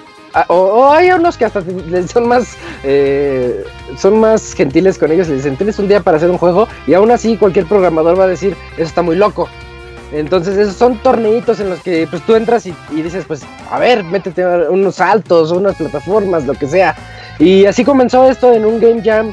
Eh, me parece que, ah, no sé dónde, les iba a decir San Francisco, pero no recuerdo bien el lugar. Y se basaron en una plataforma virtual que ya existe para esto, porque tampoco llegan desde la nada. Y la, la plataforma virtual se llama Pico 8 o Pico 8. Mm, como esta plataforma se tiene es bastante retro, se ve de, de 8 bits, si no es que un poquito peor, así como si fuera Atari. Dejémosle como de 8 bits y que ellos ganaron uno de estos Game Jams y pues dijeron, ¿por qué no? ¿Por qué no vamos a llevarlo a, a las consolas actuales, aunque sea como un juego independiente así medio retro? Y se lanzaron a hacerlo. Así es como el 25 de enero cumplieron su sueño los dos amigos Matt y Noel y lanzaron Celeste para PlayStation, bueno, para todas las consolas actuales, incluyendo Switch y la PC. El 25 de enero salió. El juego tiene también una historia. Le metieron historia a su jueguito este que nació en, en plataformas y pues que se veía chafita. Tiene, tiene una historia bastante llamativa. De hecho, cuando ustedes lo comienzan, a mí me pasó, sentía como que estaba muy a fuerzas. Dije, ay, ¿por qué si es un juego nada más de plataformas y de ir del punto A al punto B? Que yo podría llegar a comparar hasta con Meat Boy o con alguno de esos juegos que en apariencia se ven simples, pero que sabemos que en el fondo tienen un reto. Pues para qué le metes historia, ¿no? Pero no, esto es- eh, le metieron una historia y una historia muy buena. Una historia que consiste en que nosotros utilizamos a Madeline. Madeline es una eh, es una chica que tiene, pues yo creo que las broncas existenciales por las que todos hemos pasado alguna vez en nuestras vidas y que pues vive con inseguridades, vive así como con broncas internas de que no, no puedes lograrlo y que ella misma se quiere echar porras. Y pues una manera de poder echarse porras a ella misma fue tomar la decisión de escalar la montaña celeste en Canadá. Y pues un día ya se lanza y va, dice yo la voy a escalar. Y a lo largo de esta montaña nos vamos encontrando algunos personajes secundarios que pues está una viejita ermitaña que desde el inicio nos dice, pues a ver si puedes, porque es muy difícil, y se empieza a burlar de ti. Hasta su está chistosa porque es como que, ja, ja, ja, ja, así, hasta salen los jajajas ahí de estilo cómic. Y dices, ah, pues te voy a demostrar que sí puedo. Ya esta Madeline como que se, se enciende y dice, yo, yo puedo contra todos estos. Y a lo largo de su viaje también nos encontramos con ese autodescubrimiento que yo creo que solamente un viaje en solitario puede darnos. Y eso, es- eso es algo muy bonito, algo que, que pues, al menos en lo personal siento que sí me tocó de cierta manera. Sí, podría decir que eh, es, es para todos. Y si a ustedes no les interesa, pues sáltense la historia, ¿no? Pero está, está pensada y está bonita, está agradable.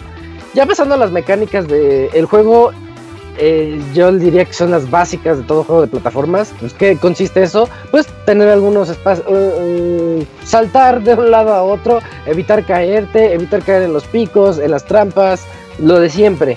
El juego se puede caracterizar un poco porque tiene un, un dash, un deslizamiento cuando saltas y puedes irte a las ocho posiciones que tú quieras. O sea, estoy hablando de arriba, abajo, izquierda, derecha, noreste, noroeste y etcétera. Eh, y, este dash nos va a permitir acceder a otras, a, unos saltos más complicados o llegar a otras zonas muy diferentes. Algo muy parecido a lo que se ve en, Mega Man, por ejemplo, que hay algunos Mega Man en donde ustedes pueden saltar y hacer el dash en el aire y así pueden llegar más lejos. Eso es lo que tiene como su plus. Y también, nuevamente, ustedes cuando comienzan el juego dicen, pues no pasa nada, es un juego de plataformas normal, está algo difícil, pero pues no, nada, nada fuera de este mundo. Pero es cuando llegan ustedes al segundo capítulo, el juego está separado en capítulos. Cuando llegan ustedes al segundo capítulo es cuando se dan cuenta de que el juego tiene algo más que ofrecer. Realmente cambia, cada capítulo cambia un poco las mecánicas. Sí, sigue siendo un juego de plataformas y sigue siendo nada más llegar del punto A al punto B, pero la manera en la que te hace llegar a, esos puntos y lo bien que se siente lograr pasar cada una de esas microsecciones, llamémosla, pues, pues como niveles, tiene, tiene, son, una secuencia de niveles eh, en los que ustedes pueden después también mm, entrarle al, al, modo pseudo Metroidvania, aunque no es el propósito del juego. Eh, en donde ustedes van a encontrar el verdadero reto. Se van a dar cuenta que no consiste nada más en saltar, sino aprender lo que el juego te está demostrando a utilizar. Por ejemplo, en los trailers se alcanza a ver unas piedras, llamémosle unas piedras celestiales, eh, que se ve como que están brillando y como que tienen estrellitas, que si ustedes ocupan el deslizamiento a través de ellas, van a salir expulsados. Pero si tú sales expulsado hacia la derecha, no es lo mismo que si sales hacia arriba o en diagonal y al momento de salir expulsado puedes utilizar otra vez el deslizamiento para entrar a la siguiente roca y que ella te saque por otra parte y así llevártela para poder llegar del famoso punto A al punto B. Y eso lo hace demasiado bueno. Y estoy hablando de uno de los capítulos de los primeritos. Hay otras habilidades que consisten en saltar en algunas como plataformas que en el, llamémosle plataformas que sienten tu presencia. Entonces, en el momento en que las tocas, te, sales disparado y tú tienes que calcular, la, de acuerdo a la física del juego, cómo vas a llegar a la siguiente plataforma y quedarte trepado a ella. Ah, porque Madeline puede treparse a las paredes también, pero tiene un medidor invisible de estamina. Entonces se nos va a cansar Madeline, no te puedes quedar trepado todo el tiempo del mundo. Aproximadamente unos 5 o 6 segundos te puedes quedar trepada y ya puedes, eh, si quieres saltar de la pared hacia otra o hacer el dash para llegar más lejos. Tiene muchas variantes, muchas variantes que no me gustaría contarles todas, pero fácil son unas 10 o más. Y, y cada una de ellas es especial.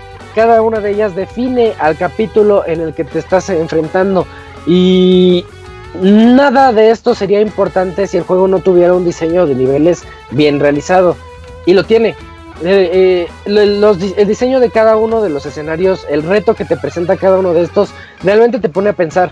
Eh, en cuanto tú entras, dices, ya valió porque ves que hay unas plataformas que están ahí en la nada, que cuando saltes a ellas se van a caer y que tienes que saltar a la que sigue mientras está pasando algún enemigo o alguna obstrucción que no te va a permitir el paso libre y tú tienes que decir, no, pues es que tengo que saltar aquí, me tengo que dejar caer unos dos segundos para poder saltar a la que sigue y utilizar el dash hacia arriba y caer en ella.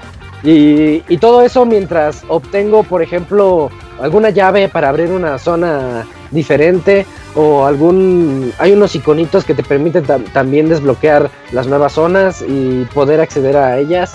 O también hay una habilidad que está muy buena que es así lo ocupamos a, lo, largo, a lo largo de todo el juego que si tú haces el dash eh, el deslizamiento este que les digo se caracteriza porque se lo gast cuando te lo gastas el cabello de Madeline deja de ser castaño y se vuelve como como gris o sea eso te indica como azul, azul gris, más, más o menos. Llamémosle azul claro. Y, y cuando está azul ya sabes que ya no puedes hacer otro, otro dash. Entonces, si tú caes en un rombo verde, este te vuelve a activar la habilidad.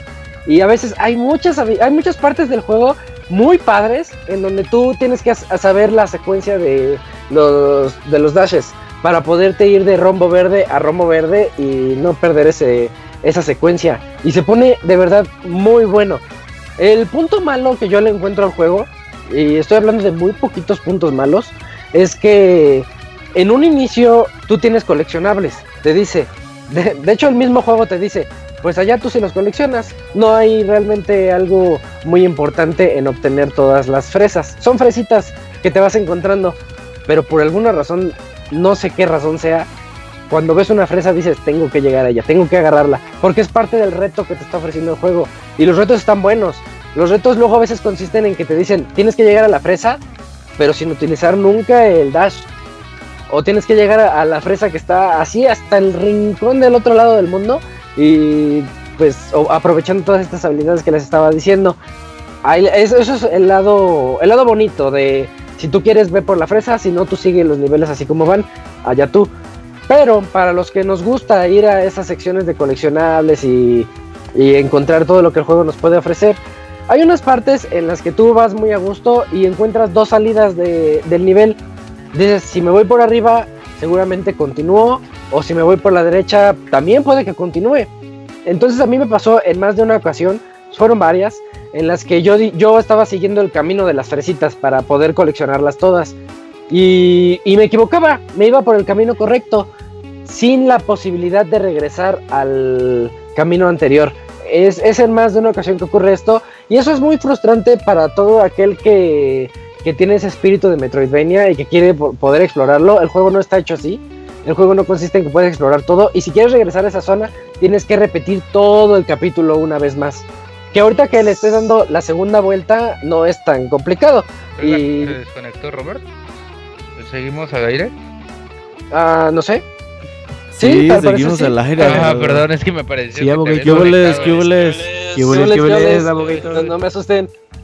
Eh, y bueno, ese es como el, el, único punto negativo y ni siquiera es tanto porque hay muchas ocasiones en las que el juego sí te permite regresar y hacer esa, ese backtracking a las zonas que tú quieras ir. Entonces nada más es como aquí buscarle, buscarle el pero y buscarle algún, algún errorcito. Eh, la música, la música está sorprendente. Yo creo que todo aquel que le entre al juego se va a dar cuenta que es, es como cuando jugabas Mario 3 y sabías precisamente a qué mundo pertenecía cada una de las melodías.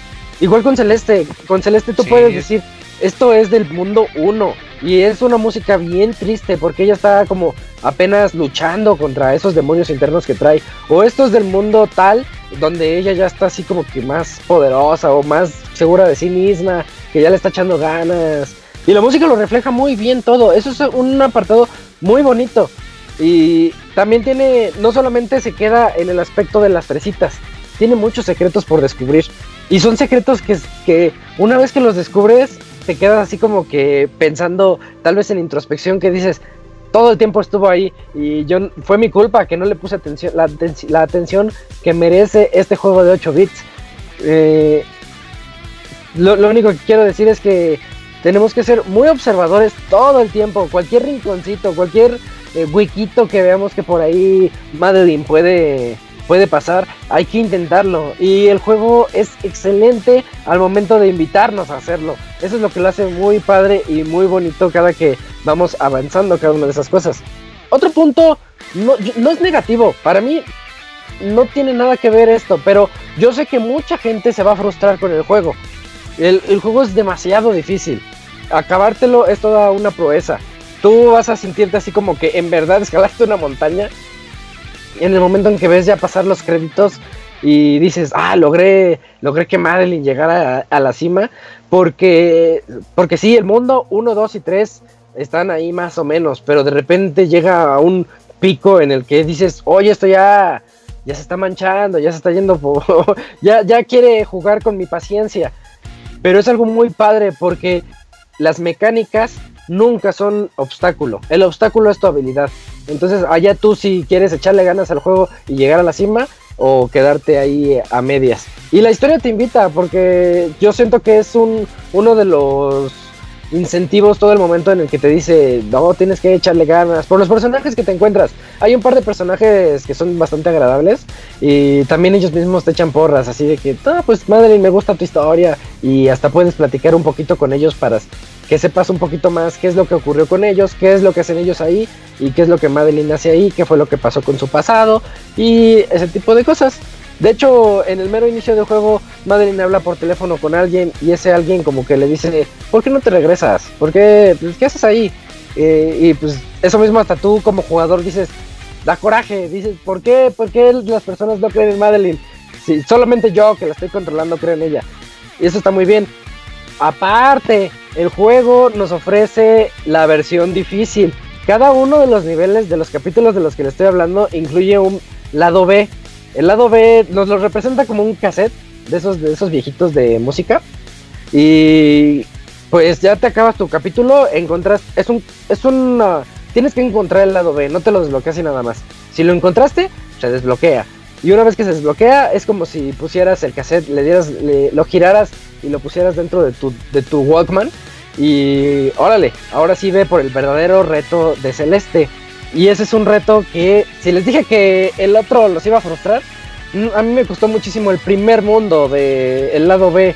Ya una vez que ya tiene toda la experiencia de todo el juego, me costó un montón. Ahorita ya, ahorita ya estoy por ahí del mundo 5 del lado B, porque el, juego, el juego lo merece.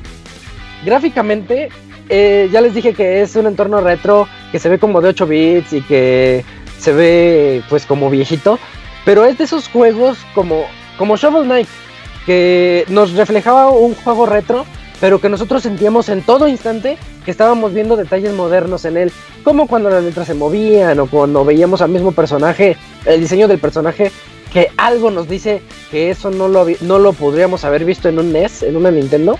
Igual con Celeste, por más viejito que se vea el juego, nosotros sabemos que esto es moderno.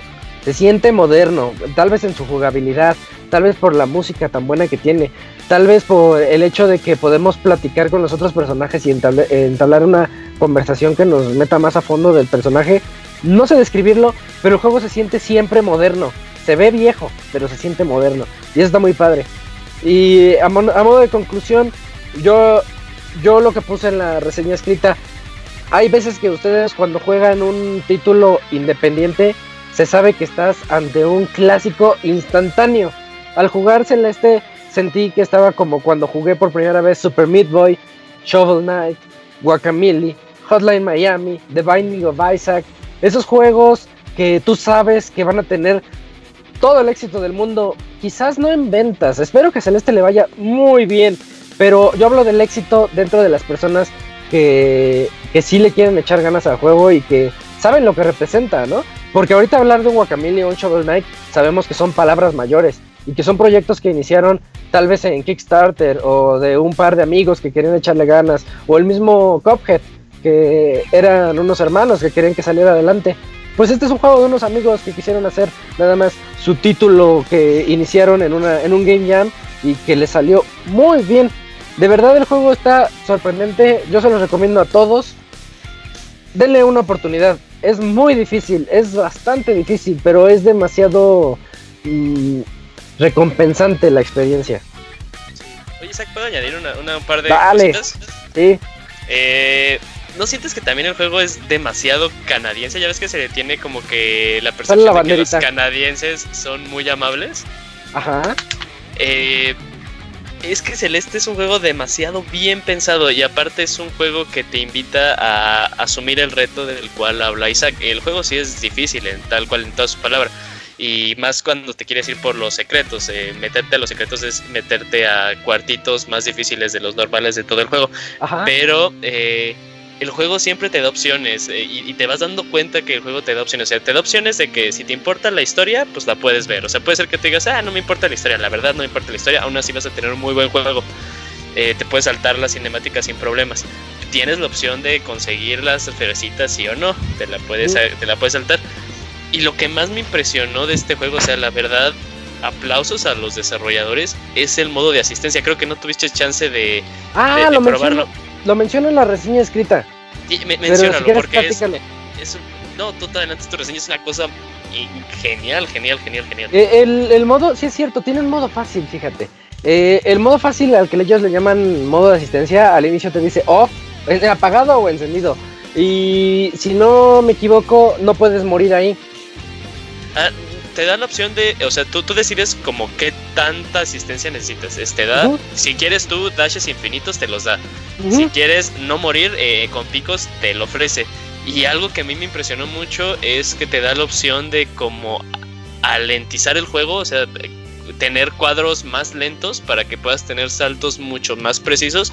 En ese caso de que las personas que están frustradas con el denominado pixel perfect, eh, pues tengan este chance. O sea, la verdad es muy es una gran opción que dan los desarrolladores. Eh, muy bien cuando tú la activas te dicen este juego no está pensado para jugarse en modo de asistencia, pero aún así queremos que la gran mayoría del espectro puedan probarlo.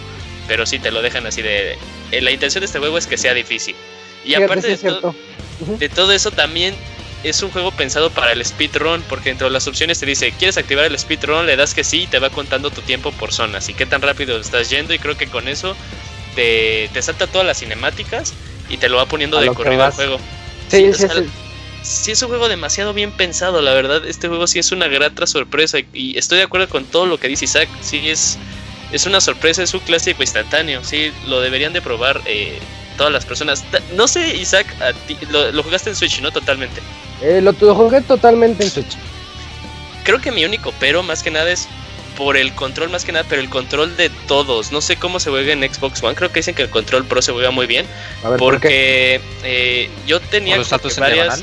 Los saltos en diagonal, luego como que el input no te lo registraba bien y te hacía un salto vertical o luego te hacía un salto en diagonal. Que tú decías, ah, o sea, tú tenías toda la intención de que fuera el salto que tú quisieras pero como que el, el, pad eh, no se acomodaba bien. Ese es mi único pero, pero no es totalmente del juego, es más bien del hardware en el que está. Fíjate que yo en Switch nunca tuve ese problema. Sí. Y siempre que lo llegué a tener, yo me echaba la culpa. Sí, o sea, como que te echabas la culpa, sí, yo decía, no. y decías, ah, sí, es que lo hice ligeramente a la derecha, pero como que también en eso sí se me hizo un poquito entre comillas injustos y de, ah, bueno, hubieran metido como que un, umbral más grande de, error, ¿no? Es que hay veces, hay veces que el juego es muy rápido. Hay veces en las que tú entras, entras al, llamémosle al impulsador, porque hay, hay unos botones verdes que si caes en ellos, ellos te impulsan y tú tienes después que saltar y caer en un rombo para que él te acceda a otra, otra vez el poder que lo tengas y ese te lleva a otro teletransportador, no sé cómo llamarles y es muy rápido, así como que tienes que apretarle arriba, diagonal, arriba, eh, la secuencia de botones. Y ahí es donde yo me echaba la culpa. Decía, ay, no, se, me fue el. O sea, mis dedos, resulta que tengo manos chatas y no, no le estoy apretando bien el dedo, pero yo siempre me eché la culpa. No sentía ese problema de input. Julio. Sí, al final, sí, sí asumía, eh, espérame, Camuy. Sí sentía como que la responsabilidad, pero decía, ah, ok, ya, como que sí me medio frustraba, pero pues, aún así. ¿Lo, jugaste en Control Pro, Julio? Eh, sí, porque llevo como, ya, de hecho luego cambiaba, decía, voy a utilizar el. Pro porque ya decía, me está pasando mucho el error este de que quiero hacer el salto diagonal y hago el salto este vertical. Hacia la Así luego cambiaba al Pro y si era más, eh, se respondía mucho mejor ah. en el Pro. Bueno, a, lo mejor no es justificación, puede que sea coincidencia, pero el control Pro de Switch tiene un pequeño defecto que cuando tú en el pad presionas hacia la derecha, te marca un poco mal eh, la dirección. Derecha arriba. Ajá, y eso lo, bueno, se nota un poco más en juegos como Puyo Puyo Tetris. Podría ser que, eh, bueno, en el caso de Julio sea un poco más acentuado ese detalle, pero pues, ahí sería la prueba que lo probaras con los Joy-Con si ves que es eh, pues a lo mejor tienes mejor control de esa manera, podría ser, podría ser ese detalle que comentó del Fíjate que lo jugué en su totalidad, bueno, como el 90% del juego lo jugué en portátil, entonces... Ah, ok, bueno. Sí, o sea, al final... Eh, yo no es como es el, único mala experiencia que tuve, pero sé que no era totalmente del juego, que era más bien como que del hardware. Oye, y, en, portátil se juega excelente también el título. Me gustó más en portátil que en sobremesa. Y nada más por porque como que hasta agitas el control, no sé, como que estás así. Eh, aparte tiene. Queriendo que salte este, contigo. Sí, en, la versión del Switch tiene compatibilidad con el HD Rumble, entonces eh, tiene unos efectitos en cuanto a la vibración cuando es el dash o cuando se te acaba la estamina que, estás colgando. Si empiezas, sientes que empieza a vibrar. Sí, te, avisa te va avisando el mismo juego la, vibración. O sea, cómprenlo. En resumen es cómprenlo. Si es compra segura. una compra segura para todos. Y yo segura. Ahorita se me estaba yendo la onda con el modo de asistencia. Si no son tan hábiles en estos juegos, entren al modo de asistencia y háganse hábiles. El juego les da todo para que le entren.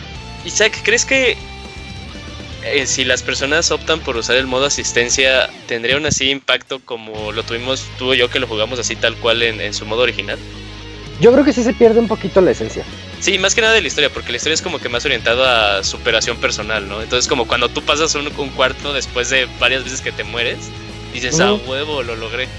Ah, y aparte también eso es como súper canadiense, como en el tercer capítulo lo que pasas te dice, eh, sé orgulloso de la cuenta de tus muertes. Solo dice que ah, es que has fallado para poder este, para aprender más. Sí, para gracias por comprar el juego. Tenga un bagel. Gracias, ah. gracias. necesita mi mapa, ¿qué hay?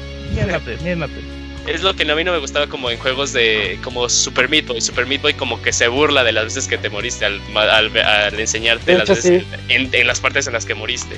y, y aquí te está echando ánimos todo el tiempo. Ajá, te dice, fallaste, porque aparte es como, es como un plan, ¿no sientes, Isaac? O sea, en inicias y dices, ok, ese es el punto B, y como que vas haciendo tu plan de voy a hacer esto, voy a hacer esto, y es como funcionan planes en la realidad, o sea, lo intentas y fallas, y entonces replanteas, y puede ser que vuelvas a fallar y replanteas hasta que ya tienes este, ese éxito. Y eso viene muy a la par de lo que la historia del juego quiere contarte.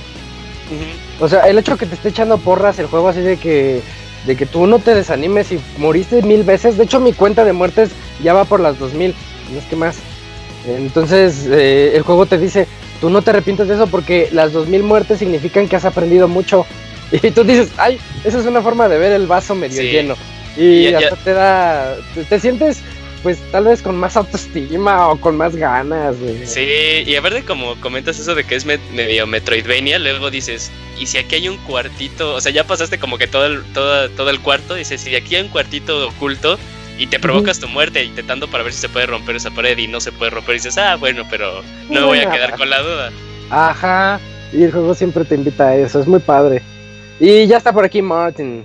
Sí, aquí ando Isaac, andaba escuchando muy emocionado de hablar del primer gran juego del año. Que, que la primera sorpresa, sí.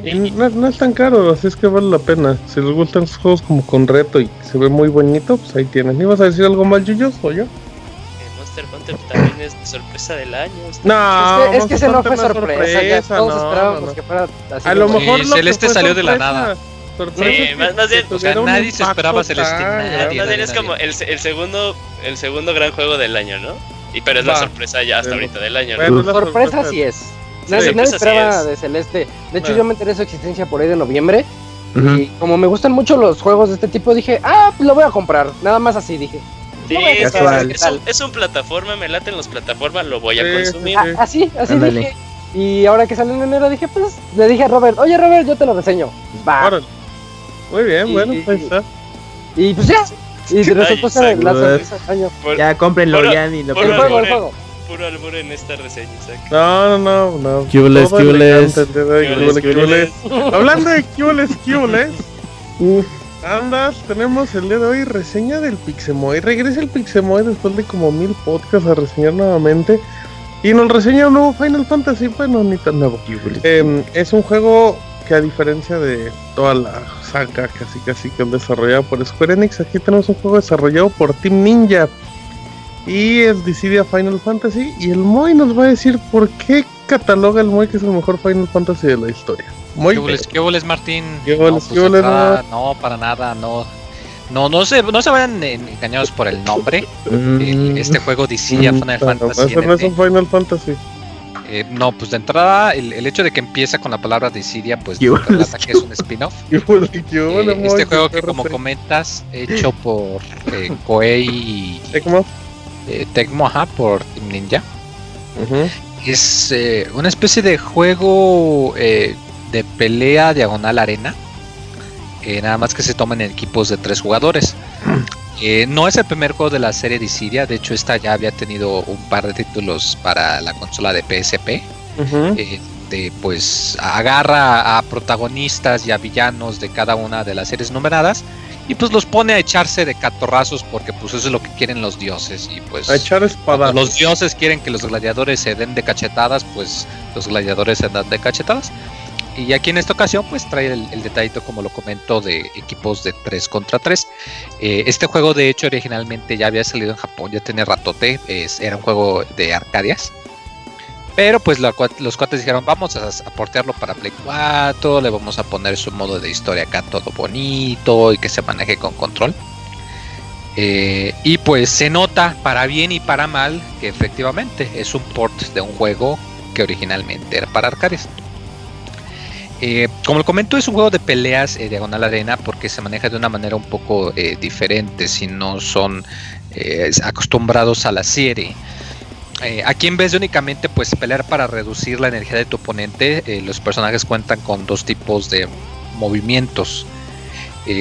Tú eh, cuando juegas tienes un, valor que es como tu coraje, que se le llama bravery aquí, eh, que es lo que determina, es como tu ataque y tu armadura. Tú lo que tienes que hacer es que golpeas a otro oponente para robarle su poder de coraje y armadura, para que cuando ya lo tenga muy bajo o lo tenga en ceros, entonces ahí sí ya utilizas un ataque que le reduzca el HP.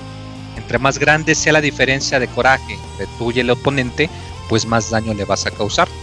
Entonces esto causa que las batallas tengan un ritmo un poquito diferente porque no solamente te tienes que basar en pues qué ataque puede conectar o que tenga un buen rango o que sea lo suficientemente rápido, sino que tienes que saber si le vas a andar eh, dando golpes a su HP poquito a poquito para bajarle su vida poco a poco o si mejor quieres robarle todo su coraje lo más que puedas para luego eliminarlo de un solo golpe. Esto además se siente muy fuerte porque como lo comento, todas casi de hecho todas las peleas son modos de equipos de 3 contra 3. Entonces luego se vuelve bastante caótico que tienes que decidir que si atacas a uno, que si atacas con un ataque de área, que dirigido, que no dirigido, que melee, que larga distancia, pero bueno, eso ya te vas acostumbrando conforme vayas jugando. Eh, tú puedes elegir a tres tipos, bueno, en realidad cuatro eh, tipos de personajes eh, que son eh, lo, que decide su, estilo de juego en general. Aunque pues la verdad todos son muy muy muy diferentes. Aún y si agarras dos personajes del mismo tipo, aunque las bases sean las mismas, pues sí se sienten muy diferentes. Y les va por qué.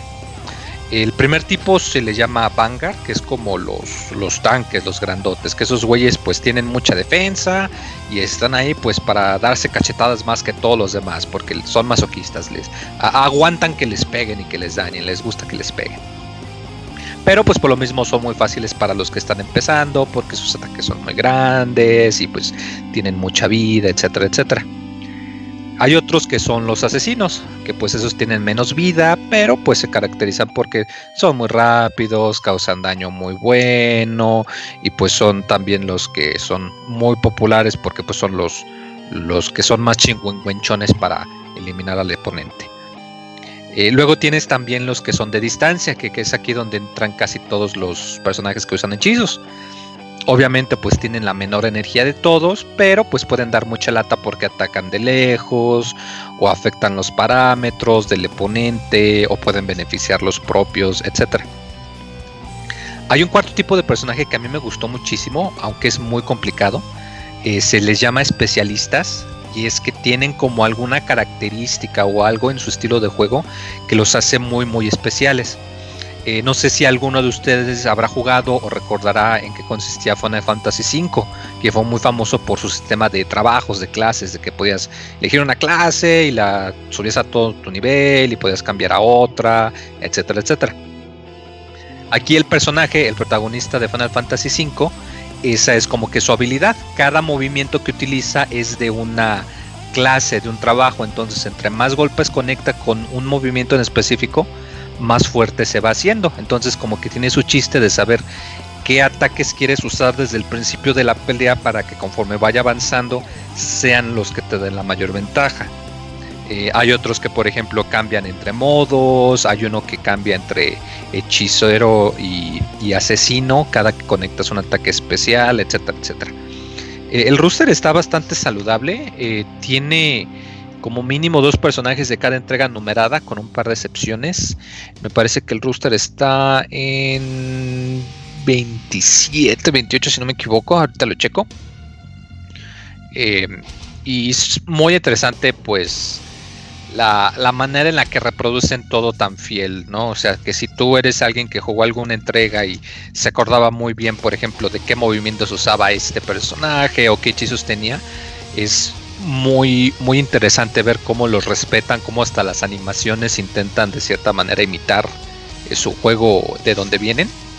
Entonces, al menos ahí en la presentación sí está muy, muy bien hecho. Obviamente depende de qué tanto fan seas de la entrega. Si no tienes ni puta idea de qué es Final Fantasy o solo jugaste el 15, pues no le vas a encontrar mucho. No, no te va a impresionar tanto, digamos. Aunque pues eso sí se ve muy bonito. Eh, algo que, eh, bueno, la, manera en la que se desarrollan las peleas, como lo comento, son de 3 contra 3. Normalmente pues es de que elimines a los eh, oponentes de tu equipo contrario cierta cantidad de veces, por lo general es 3 veces, o que peleen destruyendo la base del otro. Es en sí muy simple, no hay gran variedad, son solamente esos dos modos. Y cuenta con el detalle que a diferencia de las otras entregas de PSP que tenían elementos que podías desbloquear como tipo eh, RPG, aquí eh, los personajes, 28 personajes, lo estoy checando, es que van, eh, tú conforme vas jugando peleas, partidas, el personaje gana de nivel. No desbloqueas este así, creo que hasta nivel 10 desbloqueas nada más un, un par de movimientos adicionales, tu ataque, el ataque que tienes para bajar la vida lo puedes, es la única cosa que puedes este, ir aprendiendo conforme subes de nivel. Cada personaje tiene cuatro y tú empiezas con uno. Entonces, pues los aprendes rapidísimo. Ahí por ahí no hay tanto problema. Te los echas en unas cinco o seis peleas y ya tienes todos tus movimientos. Eh, además, cada vez que tú subes de nivel, te dan una, una, cajita, una. No es loot box porque no pagas dinero. No hay manera de pagar con dinero del juego. Aquí todo lo que desbloqueas es como Overwatch, son nada más cosméticos y los desbloqueas nada más conforme vas jugando el juego o si te sale un duplicado te dan mismo dinero dentro del juego que usas para desbloquearlo. Entonces eso está muy bien de que no le metes tu billete. Eh, como lo digo, los desbloqueables son solamente que trajes alternos, que una skin nueva para tu arma o eh, alguna canción que tú quieras que eh, suene durante las peleas. porque eso sí, puedes elegir no todas, pero las canciones más icónicas de cada juego si la compras, puedes elegir que sea la que suene durante las peleas. Y está muy bueno. Eh, casi todas las canciones tienen dos versiones. La original, como sonó en su, en, su primera ocasión. Y una versión de remake remix que no están tan chidas porque todas le meten muchísima guitarra y rock. Y pues hay algunas canciones que sí quedan bien con ese tipo de ritmo y de instrumentos y hay otras que de plano no. Pero pues ahí está la opción que te dice, pues puedes escoger la original o la remix. Entonces esto está muy bien. Eh, un detalle que se siente que está muy, muy, pero muy culero. De entrada que no tiene modo de entrenamiento.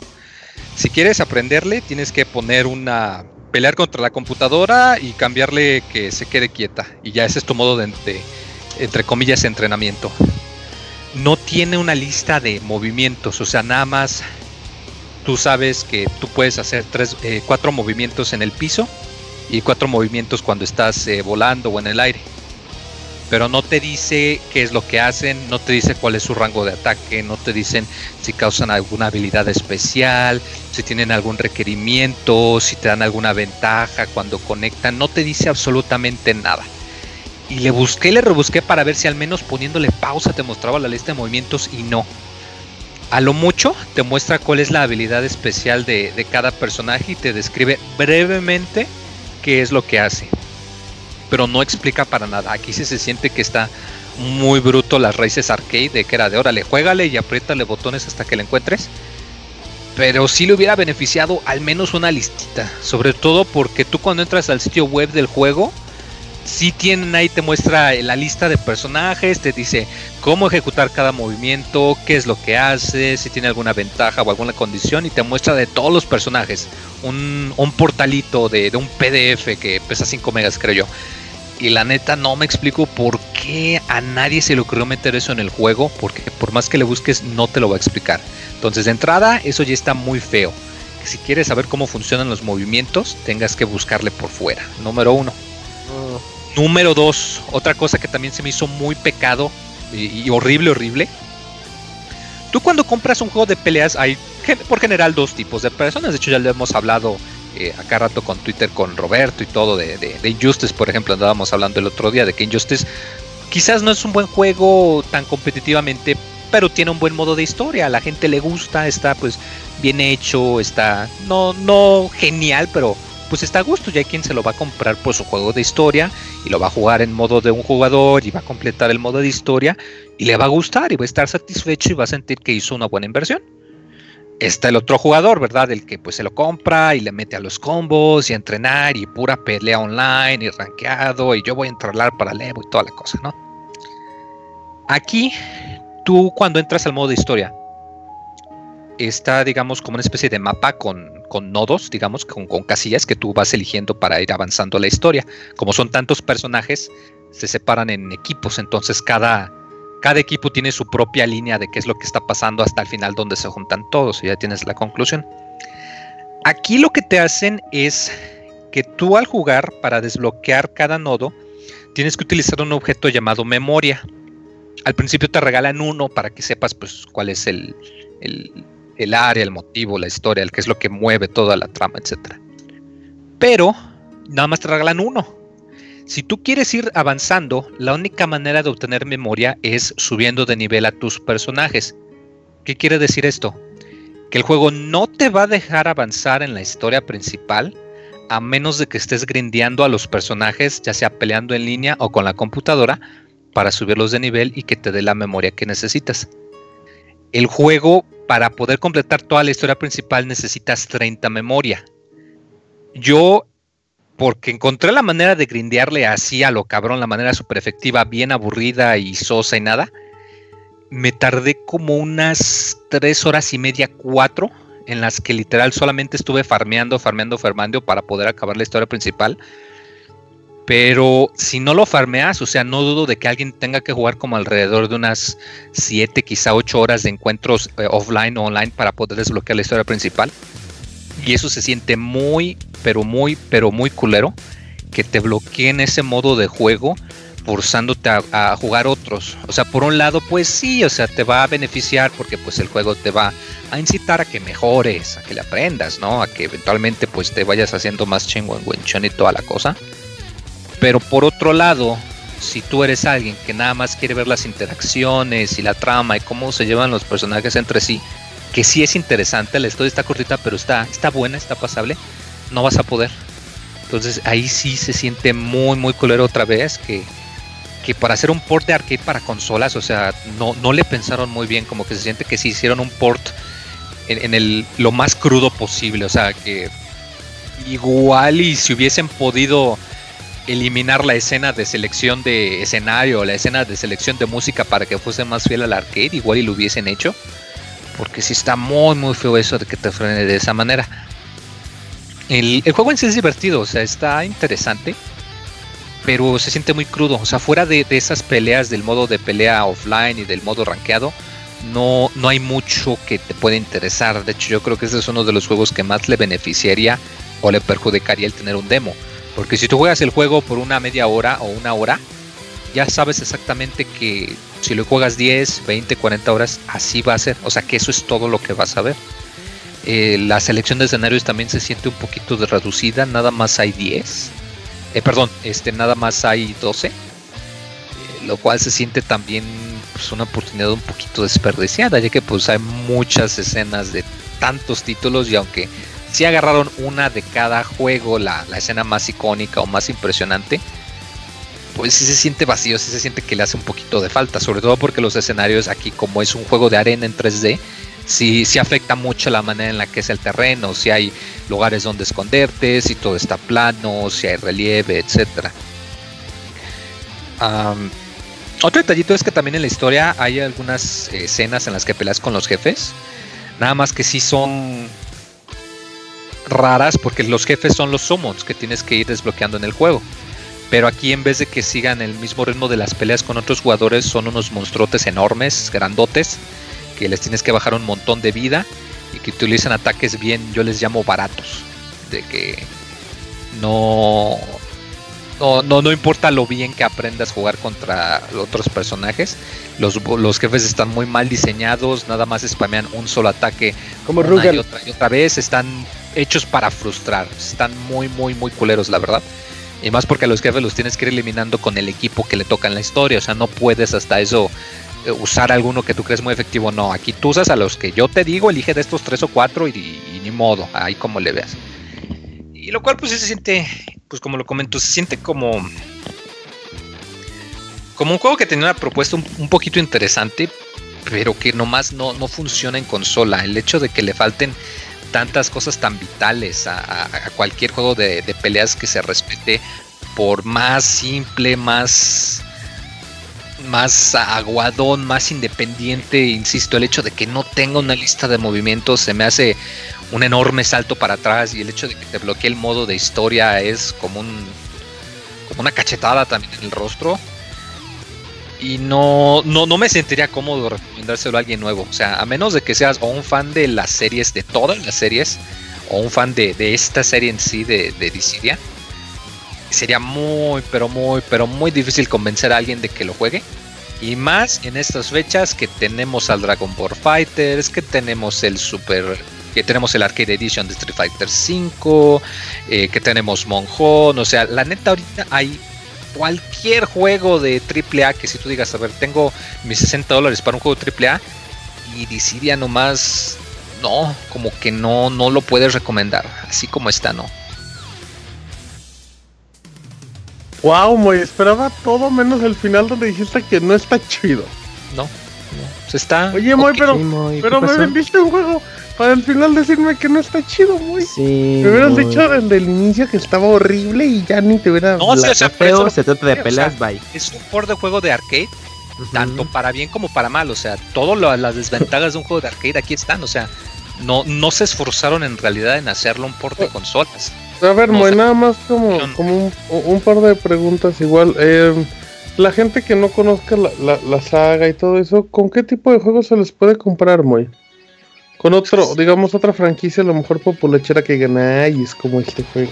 Es que es difícil, porque por lo mismo de que comento que son áreas en 3D y que los personajes como que vuelan a cada rato. O sea, no, no hay como un juego que tú lo podrías Mira, el que comparar. yo podría identificar, pero que es muy de nicho, pues sería de los Dragon Ball, de los Tenkaichi.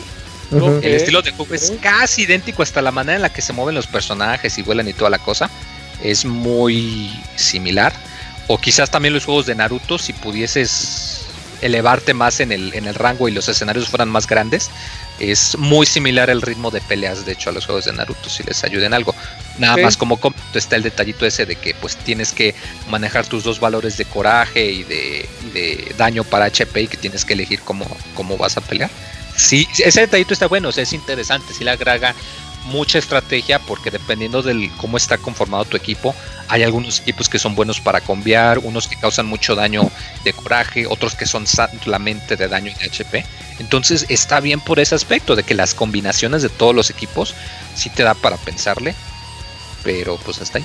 Ok, paréntesis nada más. Isaac ya se tiene que retirar por el momento. Gracias, Isaac. Nos escuchamos la próxima semana. Y gracias a todos, nos vemos el siguiente lunes. Nos vemos, Isaac. Bye, ¿Qué bye. también ya se fue.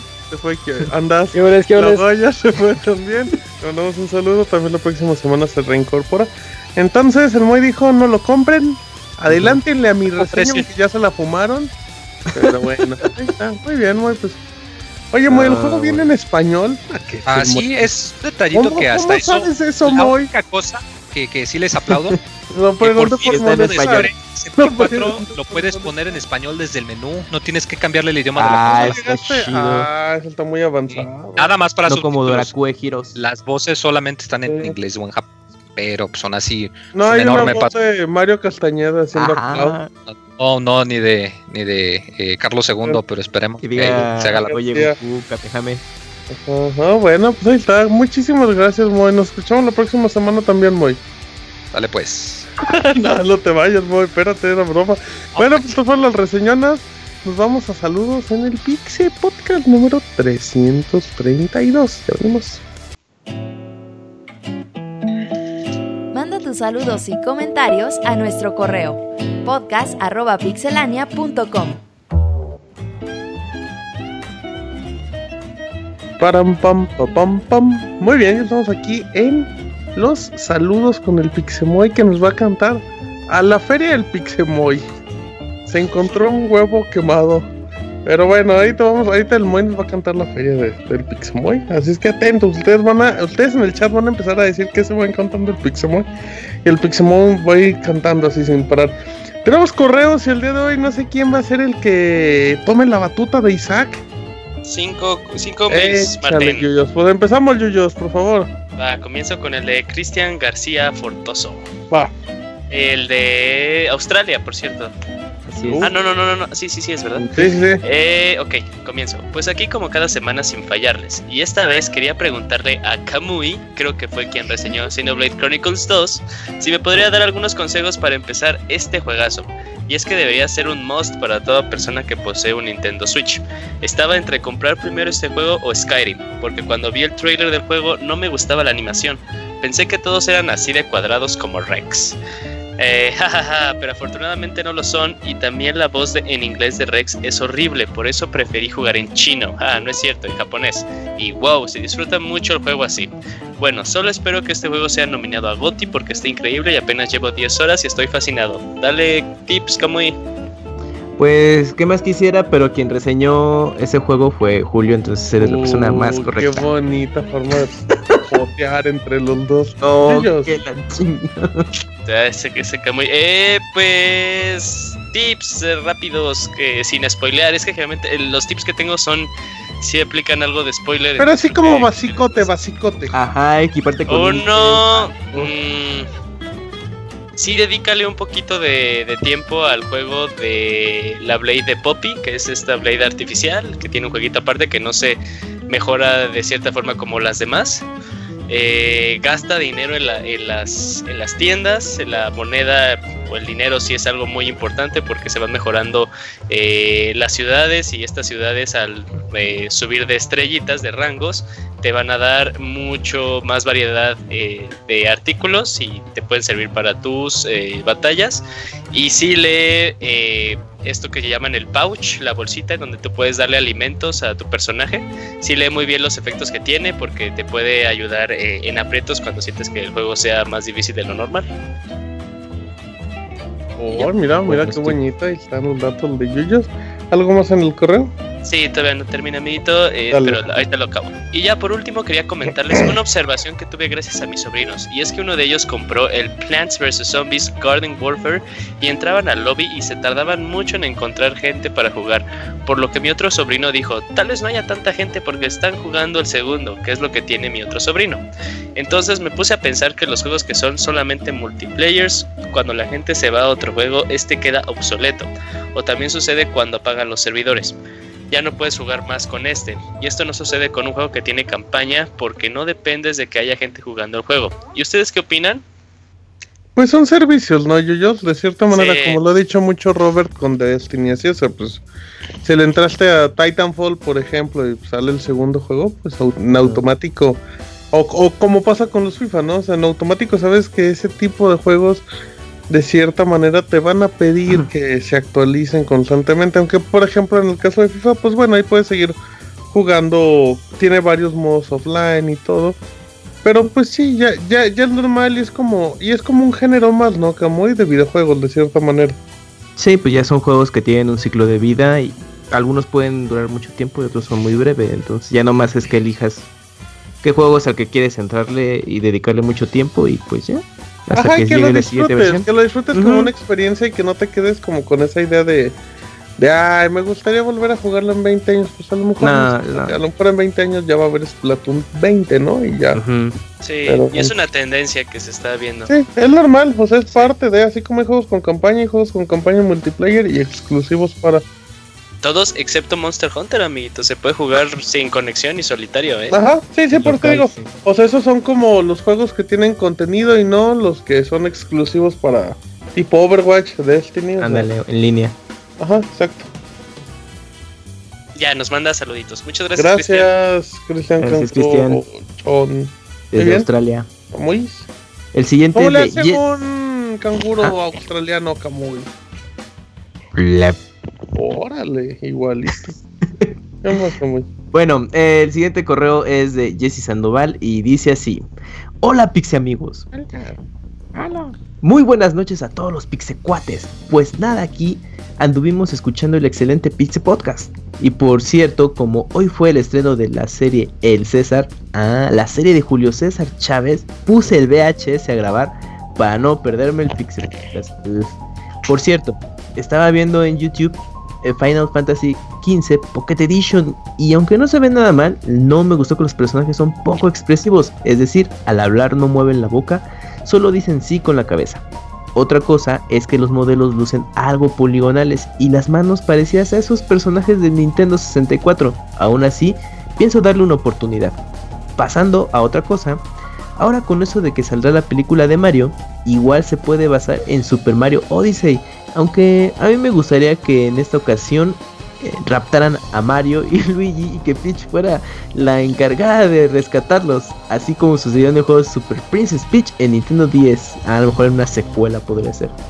Que por cierto, ese juego salió en América por estas fechas, o sea, hace el 26 de febrero del 2006. Por cierto, eh, ya que está cerca el 14 de febrero, Eh. se dice que ese día un tal Robert le gustaría emular la clásica escena de Sean y Hyoga de, los caballos del zodiaco, aunque se rumora que también lo hace en días de mucho frío. Bueno, eh, me despido eh, por esta semana deseándoles una noche de descanso. Bye, Jesse Sandoval. Ese Robert nunca pierde oportunidad, Camuy, para, para hacer alguna escena de los caballeros del zodiaco. Eh, sí. Muy bien, perfecto. Eh, Moy, ¿vas a participar en leer el chat o. Pues mira, correo? tengo uno que es de José Luis Nolasco, que dice, Ajá. ah, hola pixelaños, ¿cómo están? Este es mi primer correo, aunque ya hace años que los escucho. Soy José Luis Nolasco y por fin me animé a enviarles mail. Tengo unas preguntas. Yo generalmente cambio los juegos que voy comprando porque no soy muy apegado a ellos una vez que los juego y por el tiempo sé que difícilmente los jugaré otra vez. Así que el fin de semana pasada hice los siguientes cambios y quiero saber si para ustedes fue un buen cambio. Cambié Doom de PlayStation 4 por el de Rise de Tomb Raider. Tuve que dar el juego y 100 pesos. Ay, Creo que Eso estuvo bien, ¿no? Mm, No, ¿O bueno, ¿O ¿Le salió muy no? caro el cambio? Te- ya te diré en apariencia que, Sí, sí, sí. que, que le salió caro, pero pues cuando te das cuenta que el Doom a cada rato estaba en 300 pesos en Amazon, Sí, o no sea- estuvo tan mal, no estuvo tan mal, va. No, buena, o sea, no buena, está- palomita. El segundo cambio fue Shadow of Mordor Complete Edition por Deus Ex Human Revolution. Igual de Play 4, los dos y di 100 pesos. Ay, Aquí sí, sí, definitivamente no, porque el Deus Ex está No. gratis en PlayStation Plus. Los 100 pesos que dio es lo que vale en cierta tienda luego cada rato. Ah, Ay, sí, exacto, tache guarache, muy. Y ahí, ahí sí fallaste, mo. Uno, uno, venga. Hasta Y luego mi siguiente cambio sería South Park Retaguardia en Peligro por Uncharted Lost Legacy por 50 pesos. Uh, me parece un cambio aceptable. Está Sí, tabla, sí. también. más o menos tablas. Entonces, uno sí, uno no y uno tablas. creo que- ándale. Una pregunta para el abogado. Abogado, si ejerce la Mm. carrera de que vive, ¿cómo le da tiempo para jugar? Ahí tiene su Switch en el cajón de la oficina. Sí, Eh, no, saludos sí, a toda la banda. Ojalá me puedan contar si alguna vez han cambiado juegos. Sigan así. ¿Han pensado alguna vez en hacer una especial de Splinter Cell? No necesariamente Bowl, pero sí un especial. Mm, son varias entregas. De, de cambiar juegos, yo sí, yo sí Sí. era mucho de cambiar juegos, sobre todo pues, en época de cartuchos, Sí, que eran muy caros. Ahí sí, ahí sí, la, la neta, el juego que tenía, juego que cambiaba. O sea, tenía como. Quitando hay dos o tres juegos que eran como. que les tenías mucho cariño, pero todos los demás se iban cambiando. Y en la actualidad. Pues Ya el no. Podrá comprobar que, que, que luego le ando vendiendo los juegos. Es que Sí. Sí, yo, también soy así, de repente. Si güey, ya acabé este juego y sé que no lo voy a jugar, pues prefiero vender a alguien que lo va a jugar. Como muy. Ajá, Yo como nací el en la época del 360. Me acuerdo que cambié que Unreal Tournament 2 salió Uy, no. Por Soul Calibur 5. Su Calibur 5. Bien, bien, muy bien. Eh, por Bien. chichotas, güey. Oh. No, pues por chichotas HD. siempre. Un cambio que hice muy bueno, que de todas maneras me dolió, pero que aún así fue bueno, El fue la colección de Mega Man X por un la que salió para GameCube. La cambié, Ajá. pero Ah, la con colección. el Sinfonía. Entonces yo creo que sí Ah, me dolió, pues. pero también fue un muy buen cambio. Bueno, ganaron, pues un millón todos de ganaron. pesos. Oye, sí, de, de hecho ya te iba a decir, no mames, pero dijiste Tales of Symphony y dije, ok, no, sí. Una por otra. Sí, muy bien. Estuvo, estuvo, estuvo al tiro, eh. Ey. Perfecto, muy bien, pues ahí está. Em, ¿Qué más? ¿Correitos? Eh, sí, correito de Alibaba. Muy buenas, aquí el árabe que los ama. Ahí te hablan, Martín. Gracias, gracias. Todo lo, siguiente me sale del corazón. Muy, ¿por qué sigues a los de 3GB? ¿Es acaso que el Pixestaff no te llena? Órale, Moy, ¿qué tienes que decirte los gordos no, pues hay que seguir a todos los del medio para que todos seamos amigos y nos llevemos bien. Ah, el Moy no nos sigue ni a nosotros, pero no fueron eso. como decimos, muy talentosos, como, como, decimos, el enemigo está en casa. Eh, el enemigo está en casa. ¿Qué boles, qué boles, qué boles? Me, voy, agárrate porque te van a Órale, eh, La verdad, agárrate porque ahí te voy. Ahí te va, Moy. ¿Qué boles, qué boles? La verdad, me rompiste el corazón a Alibaba, ¿eh? A mí no. te oigo desde el podcast 100 y crecí junto a ti, pero esto no se hace, Moy. Eso es todo, la verdad no puedo seguir escribiendo. Mañana hay previo de Sud, los quiere Alibaba. Uy, mañana hay previo, le sácame una duda. Marta, le sácame una duda en iBox, iTunes y todo eso. Gracias por el comercial. No, Alibaba, tú como buen Dios profesa el perdón. Eh, ¿Qué le tienes que decir, Moy? Alibaba. Pues me hace raro que me diga, ¿cómo te vas con la competencia? Por cierto, saludos a Saca Medio. No, ¿qué pasó? ¿Qué, ¿Qué, ¿Qué pasó? Oye, ¿qué hueles? ¿Qué hueles? ¿Qué hueles? ¿Qué hueles? No, muy, muy mal, muy mal, Moy. Eh. Te vamos a mandar allá. A ver si allá te quieren como aquí.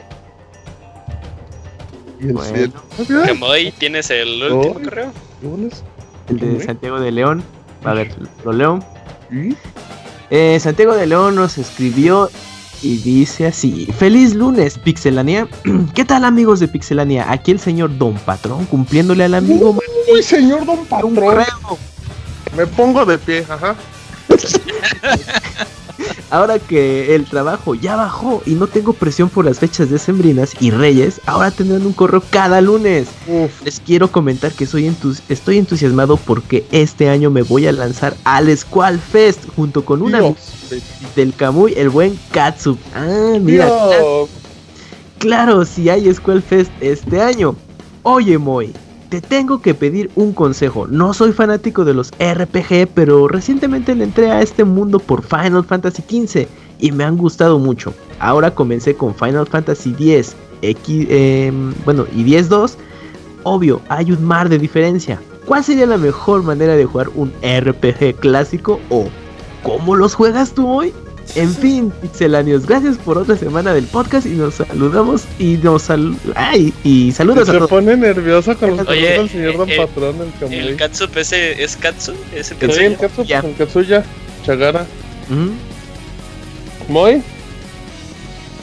O sea, ¿cómo la pregunta? O sea, ¿se refiere a cómo hay que jugar RPGs. ¿o? ¿Qué, qué no, yo, creo, yo creo que, o sea, eh, ahorita probó el Final Fantasy XV que es nuevo. Como tú, ¿cuál recomendarías un RPG así? Para entrarle.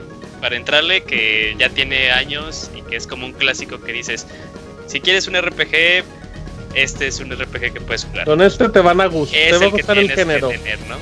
Masculino. Pues mira, yo diría Persona 5, pero es muy nuevo. Ah, no, no, Chrono Trigger, ¿no? Es algo más clásico. Fíjate que Chrono Trigger está muy bien, pero ahí hay quien sí lo siente que está algo. Mario RPG muy. Eh, pero igual y si el Chrono Trigger sí es buena opción. O si no, si hay manera. Ah, de hecho, por la manera de que es muy fácil de conseguirlo porque está en PC y en la PCN, eh, Tales of Symphonia. El port de Play 4 está un poquito gacho, pero, pero se aguanta. Tail sí es algo como pesado, ¿no? Para alguien que no ha comenzado con los RPG. No, pero es que tiene la gran ventaja de que como no son peleas por turno, sino que el sistema es más action. 15, ajá, eso le puede ayudar a, a, o sea, que no se le haga tan pesado. El entra de Witcher, muy o de Witcher. No, es que no, sí, The Witcher tiene muchas cosas. de Witcher, monstruos y chichis, ¿qué más quieres? Yo sí recomendaría Chrono Trigger, sí se me hace como que buen punto para. Bueno, ahí está. Tú, yo recomiendo Pokémon. Yo me enamoré de los RPG con Pokémon. Ah, y es el único RPG que juego. Consola virtual. ¿Tú? Eh.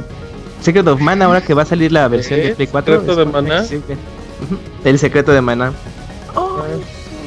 Mana, mana. Muy bien, ¿qué más? ¿Ya? Sí, y ahí termina. Ok, perfecto. ¿Se acaban los correos? Sí, sí. Martín. Podcast, arroba, ¿qué pasó, Yuyos? ¿Qué hules, qué hules? ¿Qué hules, Podcast arroba pixelane.com. Recuerden mandarnos correo. Un saludo al señor Don Patrón. Que nos regale preventas y goodies que le sobran de seguro. Se los encargamos ahí el Camuy. Em, vámonos a Facebook, Camuy, facebook.com, diagonal pixelania oficial y Camuy lee los comentarios así. Brian Vargas nos escribió. Uy, el trapito mayor. Muy buenas, pixelanios. Junté muchas interrogantes que quizá la pixel comunidad quiera saber.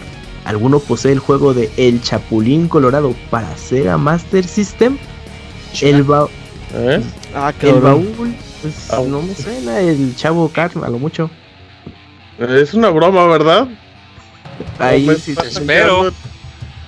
Yo no Bueno, sabía. O ha de Ya ser un- estamos Buscando. googleando. Ya nos sacó Ah, de de onda todos. Wikipedia, ¿A dónde era el Chapulín Colorado? Sega para más. Sega Master System. Oye, sí, ¿Sí güey. existe? No, ALB. Buscando. 1993. No son de esos hacks peruanos. Ah, Puede ser, ¿eh? Mm, No, que- bueno, ahorita vamos a. Gracias por el dato. Vamos a investigar del juego. bueno, en lo que buscamos más info de ese juego, otra, nos hace otra pregunta. ¿El baúl sí se, el baúl sí se da este año? Sí, bueno, si el baúl se da este año, ¿seguirá siendo de juegos clásicos, antiguos o ya abordarán algo más moderno? ¿Cuándo volverán los HH? Eso es todo. Si está el Kamui, que me mande un beso y un saludo como Yoshi alcoholizado.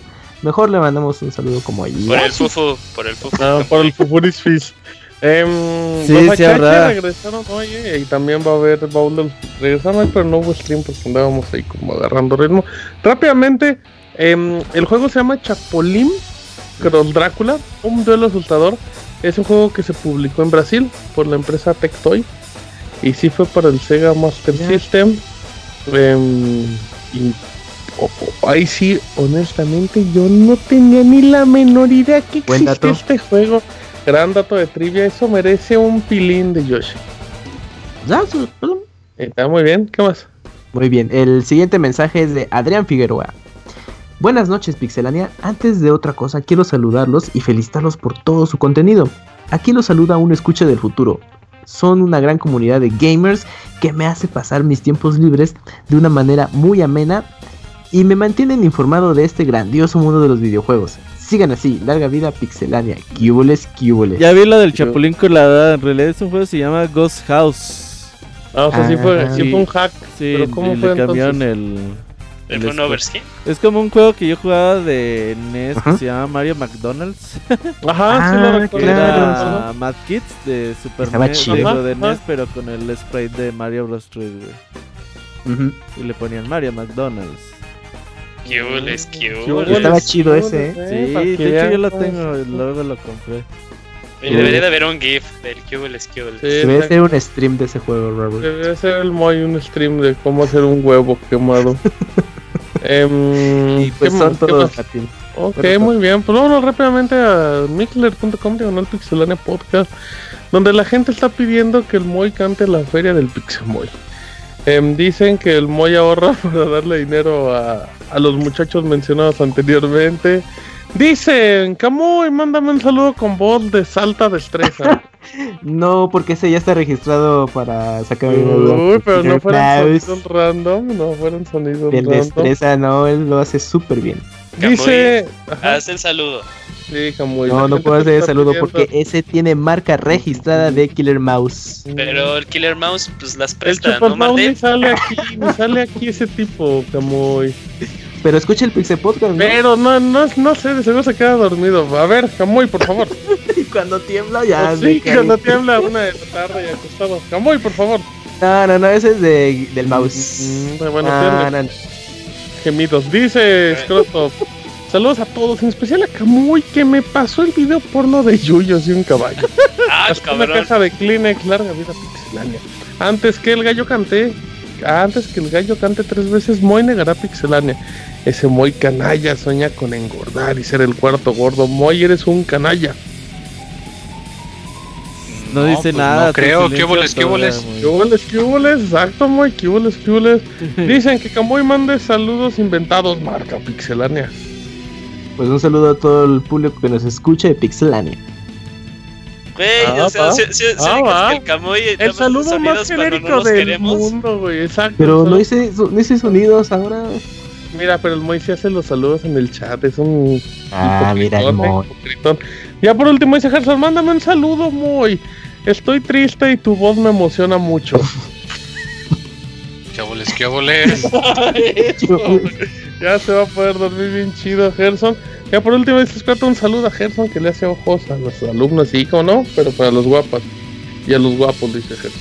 Si es que, em, ¿algo mal, Robert? ¿Algún anuncio parroquial? No, nada más eh, los que encargan playeras, yo creo mañana ya se les está enviando, así que supongo que el miércoles o el jueves a más tarde ya les van a recibir. Y el jueves tenemos torneo Street Fighter 9 de la noche. Perfecto, y estén atentos en el Twitch de Pixelania, como no. Así es que, a nombre del pandita japonés que no vino, del abogado que ya se fue, de Isaac que también ya se retiró, Kamui, Yuyos, el Moy, el Robert, mi nombre es Martín y esta fue la emisión número 332 del Pixel Podcast. Nos escuchamos la próxima semana. Nos vemos. Bye bye. bye. bye.